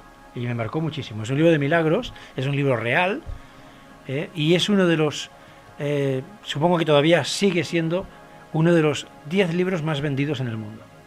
Está en muchísimos idiomas y es la vida de un yogi del siglo XX que fijaros cómo termina, ¿no? Eh, está en una, en una comida y, y dice, bueno, me despido, me tengo que marchar. Y, Y se muere al cabo de una hora. Y hacerme la última foto porque me voy. Y entonces hace lo que se llama un Mahasa Samadhi, ¿no? Entonces, ahí lo tienes, ¿no? ¿Ves? Para Mahasa Yogananda, autobiografía de un yogi. Es el, el que trae un yoga, una mezcla de yoga y cristianismo a Occidente a través del mundo pues a- americano, ¿no? Y construyó lo que se llama Self Realization Fellowships, SFR, eh, SRF, perdón, que, que, bueno, pues eh, la verdad que es, es- es un mundo eh, fascinante, te enseña a meditar, etcétera, etcétera, ¿no? Y, y la verdad que tengo un cariño al libro extraordinario porque es pura filosofía y puro conocimiento de cómo funciona Sí, lo están viendo. el universo. Los que ¿eh? estén en YouTube están viendo la portada. Sí, sí, pues este fue uno de los libros, ¿no? Otro de los libros que me impactó dentro de la filosofía oriental fue uno que se llama Senda Divina, de Swami Sivananda. ¿no? Es como un diccionario de términos eh, hindús y que te hacen referencia pues, a, pues al mundo pues, de, de esa, vamos a llamarla forma de vida más que religión, ¿no? y donde pues te habla del desapego que tú hacías referencia antes, el mundo de la meditación, etcétera, etcétera. ¿no? Y luego un tercero, porque tengo más en casa, ¿eh? ese también lo regalé, la Sagrada Enseñanza de Ramakrishna. Ramakrishna fue un personaje también del siglo XIX, era una persona muy sencilla, pero que llega a la iluminación y, él no escribe, pero la- los- sus eh, discípulos le van preguntando y, entonces él pues va, va contestando ¿no? lo que le preguntan, ¿no? Y habla sobre Samadhi, ¿no? Sobre esos estados de conciencia. Es, bueno, es, parece mentira que una persona tan sencilla es capaz de dar tanta sabiduría, ¿no? En un formato sencillo, ¿no? Esos básicamente son los tres libros de filosofía oriental que, me, que a mí me, me marcaron, ¿no? O sea que la filosofía oriental me marcó, sobre todo en una época de mi vida, y luego ya entré directamente en, en el mundo de la, de la alquimia, ¿no? Y ya los libros prácticamente que he traído, básicamente son, son libros de alquimia. También los míos, ¿no? Por supuesto. Entonces, hay uno que le tengo mucha ilusión, que fue mi, mi, mi primer libro, y si lo encuentro, estará por aquí. Porque esa es, es otra de las preguntas, porque claro, ¿Qué es este? mira, Luis, Pablo lo va a buscar, pero Luis, yo te voy a hacer una pregunta. Como, como escritor, claro, hemos hablado antes lo que siente un lector, lo que le aporta un lector, pero ¿y un escritor? ¿Qué le aporta escribir? Uf, es como una liberación. O sea, es expresar lo que, eh, lo que tú sientes, ¿no? O el, eh, el anhelo de decir, quiero que los que me lean, ¿no? De alguna manera eh, perciban que aquí hay un conocimiento o incluso que Luis está aquí dentro, ¿sabes? Porque claro, cada escritor tiene su forma y sabes más o menos, ¿no? Cómo, eh, cómo va, ¿no? Si es un, tío que tiene mucho ego, si es una persona que tiene mucho conocimiento, eh, bueno, hasta si es un envidioso, es decir, se, se refleja en la manera de escribir, ¿no? La sencillez o no que pueda tener esa, esa persona, ¿no? A la hora de escribir. es, es como manifestarte, ¿no? De alguna manera y aportando un conocimiento que puede ser muy diverso, pero que en definitiva es como tu trabajo, ¿no? Que lo aportas y lo regalas a los demás. Es independiente el precio que pueda tener, ¿no? Pero es como, como te diría, ¿no? En mi caso es, eh, no sé, creo que, eh, mira, la, vida me ha dado, ¿no? Pues de alguna manera conocer algunas cosas de los, de los eh, grandes filósofos alquimistas y de alguna manera las pocas cosas que he podido comprender sobre ellos las traslado, ¿no? Y las he trasladado en libros, también aquí en los programas de radio, en conferencias. Y es que yo creo que escribir un libro es, es magia. perdona que te corte, Cristóbal, que no hemos dicho el título. Tratado de Filosoteria Alquimia Real Desvelada. lo han este visto también en YouTube, lo habrán visto este la portada bien. Mi primer libro, entonces, Tratado de Filosoteria. Filo significa amora y esoteria, conocimiento, ¿no? Y Alquimia Real Desvelada, bueno, la verdad es que esto fue. Eh, hice en su día tres artículos para tres revistas diferentes. Eh, una de ellas, pues, eh, para alguien que hoy en día es Eh, premio importante de las, eh, de, las letras españolas, ¿no? Es igual, no diremos nombres, ¿no? Y entonces, que parece ser que mostraron un cierto interés al principio, pero luego al final esos trabajos no fueron publicados en ninguna revista. Entonces pensé en esa pregunta que tú me has hecho, yo digo, bueno, esto tiene un valor, me ha llevado tiempo, creo que tiene un valor interesante y de alguna manera hay que hay que manifestarlo. Y entonces por eso nació este libro. Este libro fue muy caprichoso, primero porque fue mi primer libro, y veis que el formato es distinto y no veréis libros así. Este formato yo exigí que se hiciera en geometría sagrada. Por tanto, encareció el libro porque la forma está sometido a geometría sagrada. Veis que es diferente. Me dijeron, no, eso va a encarecer el libro y tal. Y bueno, y dije, lo quiero así. Es mi primer capricho, ¿no? Y solo salieron 100 ejemplares. Por tanto, es muy difícil encontrar un libro como este, ¿no? Pero tienes más escritos por ti mismo. Sí, hice. Bueno, hay otro que también. A ver qué tengo por aquí. Parece el bolso de Mary Poppins, pero en versión libros. Doraemon. Tardé bastantes años, entre, entre 5 y 10 años, en traducir este libro. Las obras póstumas de, de Grimaldi, Denis eh, de Coponé, de Grimaldi. ¿eh? Es eh, uno, según dice Canceliet, que fue discípulo de Fulcanelli, fue uno de los libros de cabecera, uno de los libros que más influyó en, el adepto Fulcanelli, es decir, el autor de estas moradas filosofales. ¿no? Y la verdad es que es, un libro que, a día de hoy, cuando lo leo, todavía se descubren eh, bueno, pues muchos de los secretillos que tenían los alquimistas guardados. ¿no? En fin, es una, es una gozada. Es, es un libro que puede ser un poco pesado porque hay todo un, sector de formulitas como las que hay aquí, en la palestra farmacéutica. Pero es que, claro, en realidad el libro es de Jourdan de Pellerín, aunque el título lleve obras póstumas de, Grimaldi. Y las obras póstumas de Grimaldi son las, los medicamentos que Grimaldi explica. Pero es que el señor Jourdan de Pellerín, en realidad, él es el alquimista. ¿Eh? Él hace un discurso hermético, escribe aquí un discurso hermético, por ejemplo, donde están pues expresadas de una manera realmente interesante eh, algunos de los principios herméticos por excelencia. Habla del oro, habla de, cómo disolver eh, el oro, cómo, cómo, extraer el mercurio y el azufre del oro y de los otros metales, etcétera, etcétera. Vamos con más libros, Luis. Más libros quieres. que tienes escritos por ti. Vamos allá. Mira, sobre alquimia. Bueno, este es otro. Este me gustó muchísimo. Este fue un homenaje, Teorías y símbolos de los alquimistas, ¿eh? de Albert Poisson. Este fue un, un alquimista del siglo XIX que murió en 1892, murió jovencito, era un come libros. este no es escrito por ti, Luis. No, esto es una traducción. Es una traducción que, Otro de mis primeros libros que tradujo eh, la, editorial RBA, si no recuerdo mal. Y eh, bueno, pues fue una traducción también que hice con mucha calma sobre este libro de teorías y símbolos de los alquimistas. Es un libro muy sencillito que parece como si fuera un, un libro de universitario, ¿sabes? de, en fin que, tienes ahí dividido por, por temas, capitulitos, etcétera, etcétera, ¿no? Y, venga, venga, tengo, tengo dos más. es que parece que voy a hacer publicidad, pero no, es que me hace ilusión, ¿eh? Bueno, este lo conocéis, ¿no? Alquimia tras la piedra filosofal. Ganador de, La portada me parece que la hizo alguien de los que está aquí, ¿no? Puede ser. Pablo López. ganador del segundo premio, Juan Antonio Cebrián, de Investigación y Divulgación Histórica, un premio internacional. Es decir, eh, bueno, es aquí un poco el conocimiento que tenía en su momento sobre alquimia, básicamente está... Si alguien quiere saber algo sobre alquimia, yo recomiendo este libro, Este libro. Tras la piedra filosofal, porque es muy claro y da las claves suficientes para aquel que quiera iniciarse en el mundo de la alquimia. ¿Qué es la alquimia? ¿Qué es este, este rollo? Alguno dirá. Pues sin duda es el libro el correcto, el libro que llegará en el momento adecuado a cada cual en su vida. Y tenemos uno más, Luis. Bueno, tenemos dos más de alquimia que no los tengo, que también son dos traducciones. ¿eh? Una es Máximas concernientes a la sal de la naturaleza de Sigismund Backstrom, que también está, pero no lo tengo aquí en formato, en formato libro.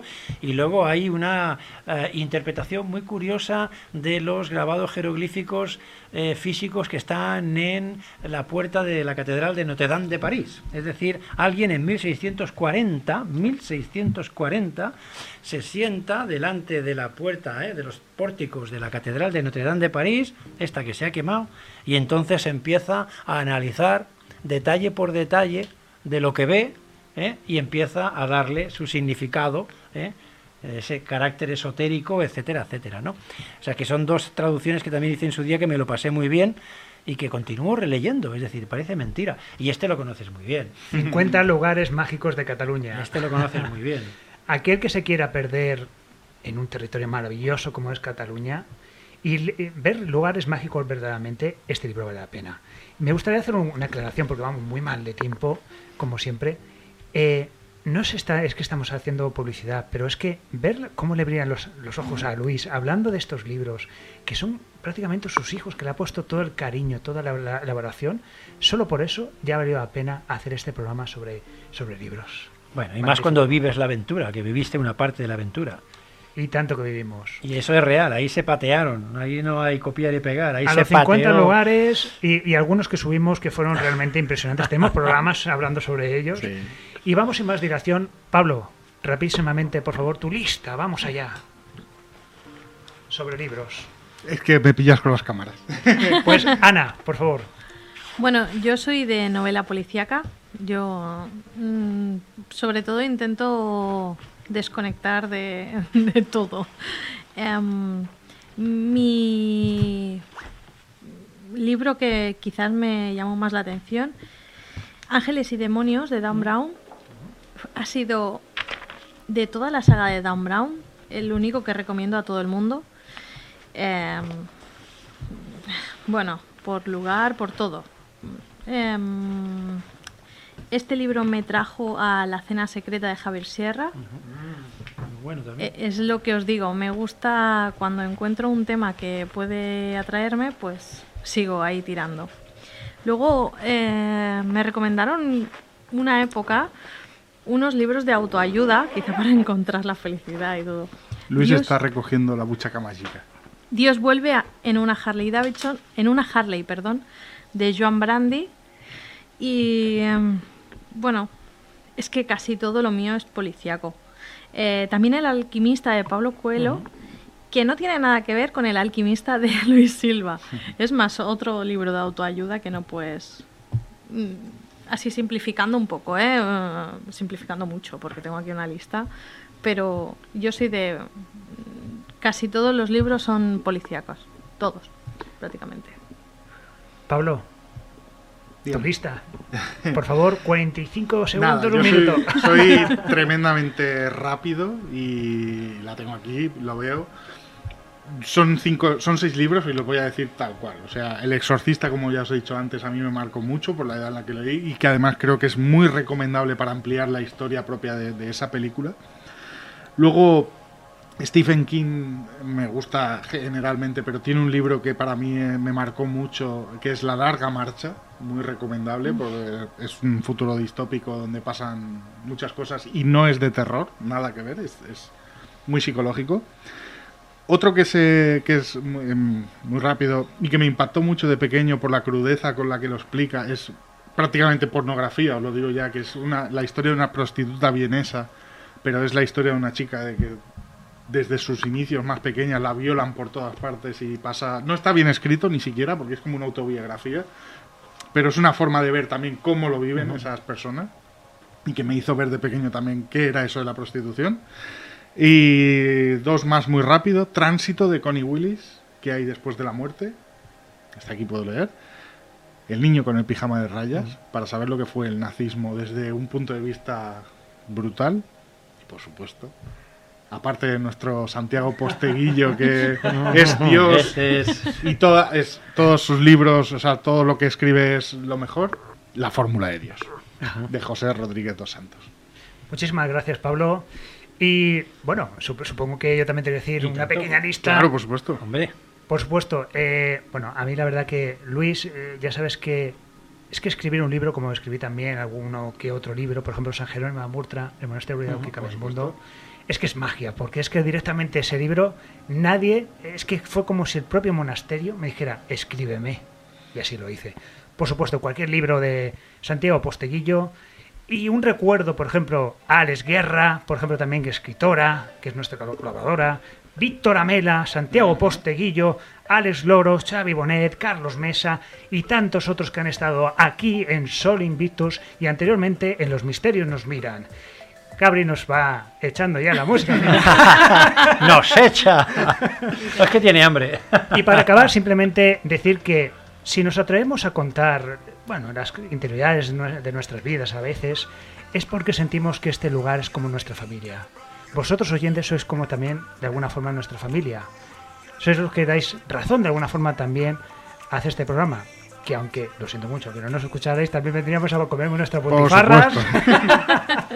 y estas cosas porque somos amigos, somos familia y simplemente para acabar, un libro puede cambiar una vida. Hasta la próxima amigos, siempre invencibles.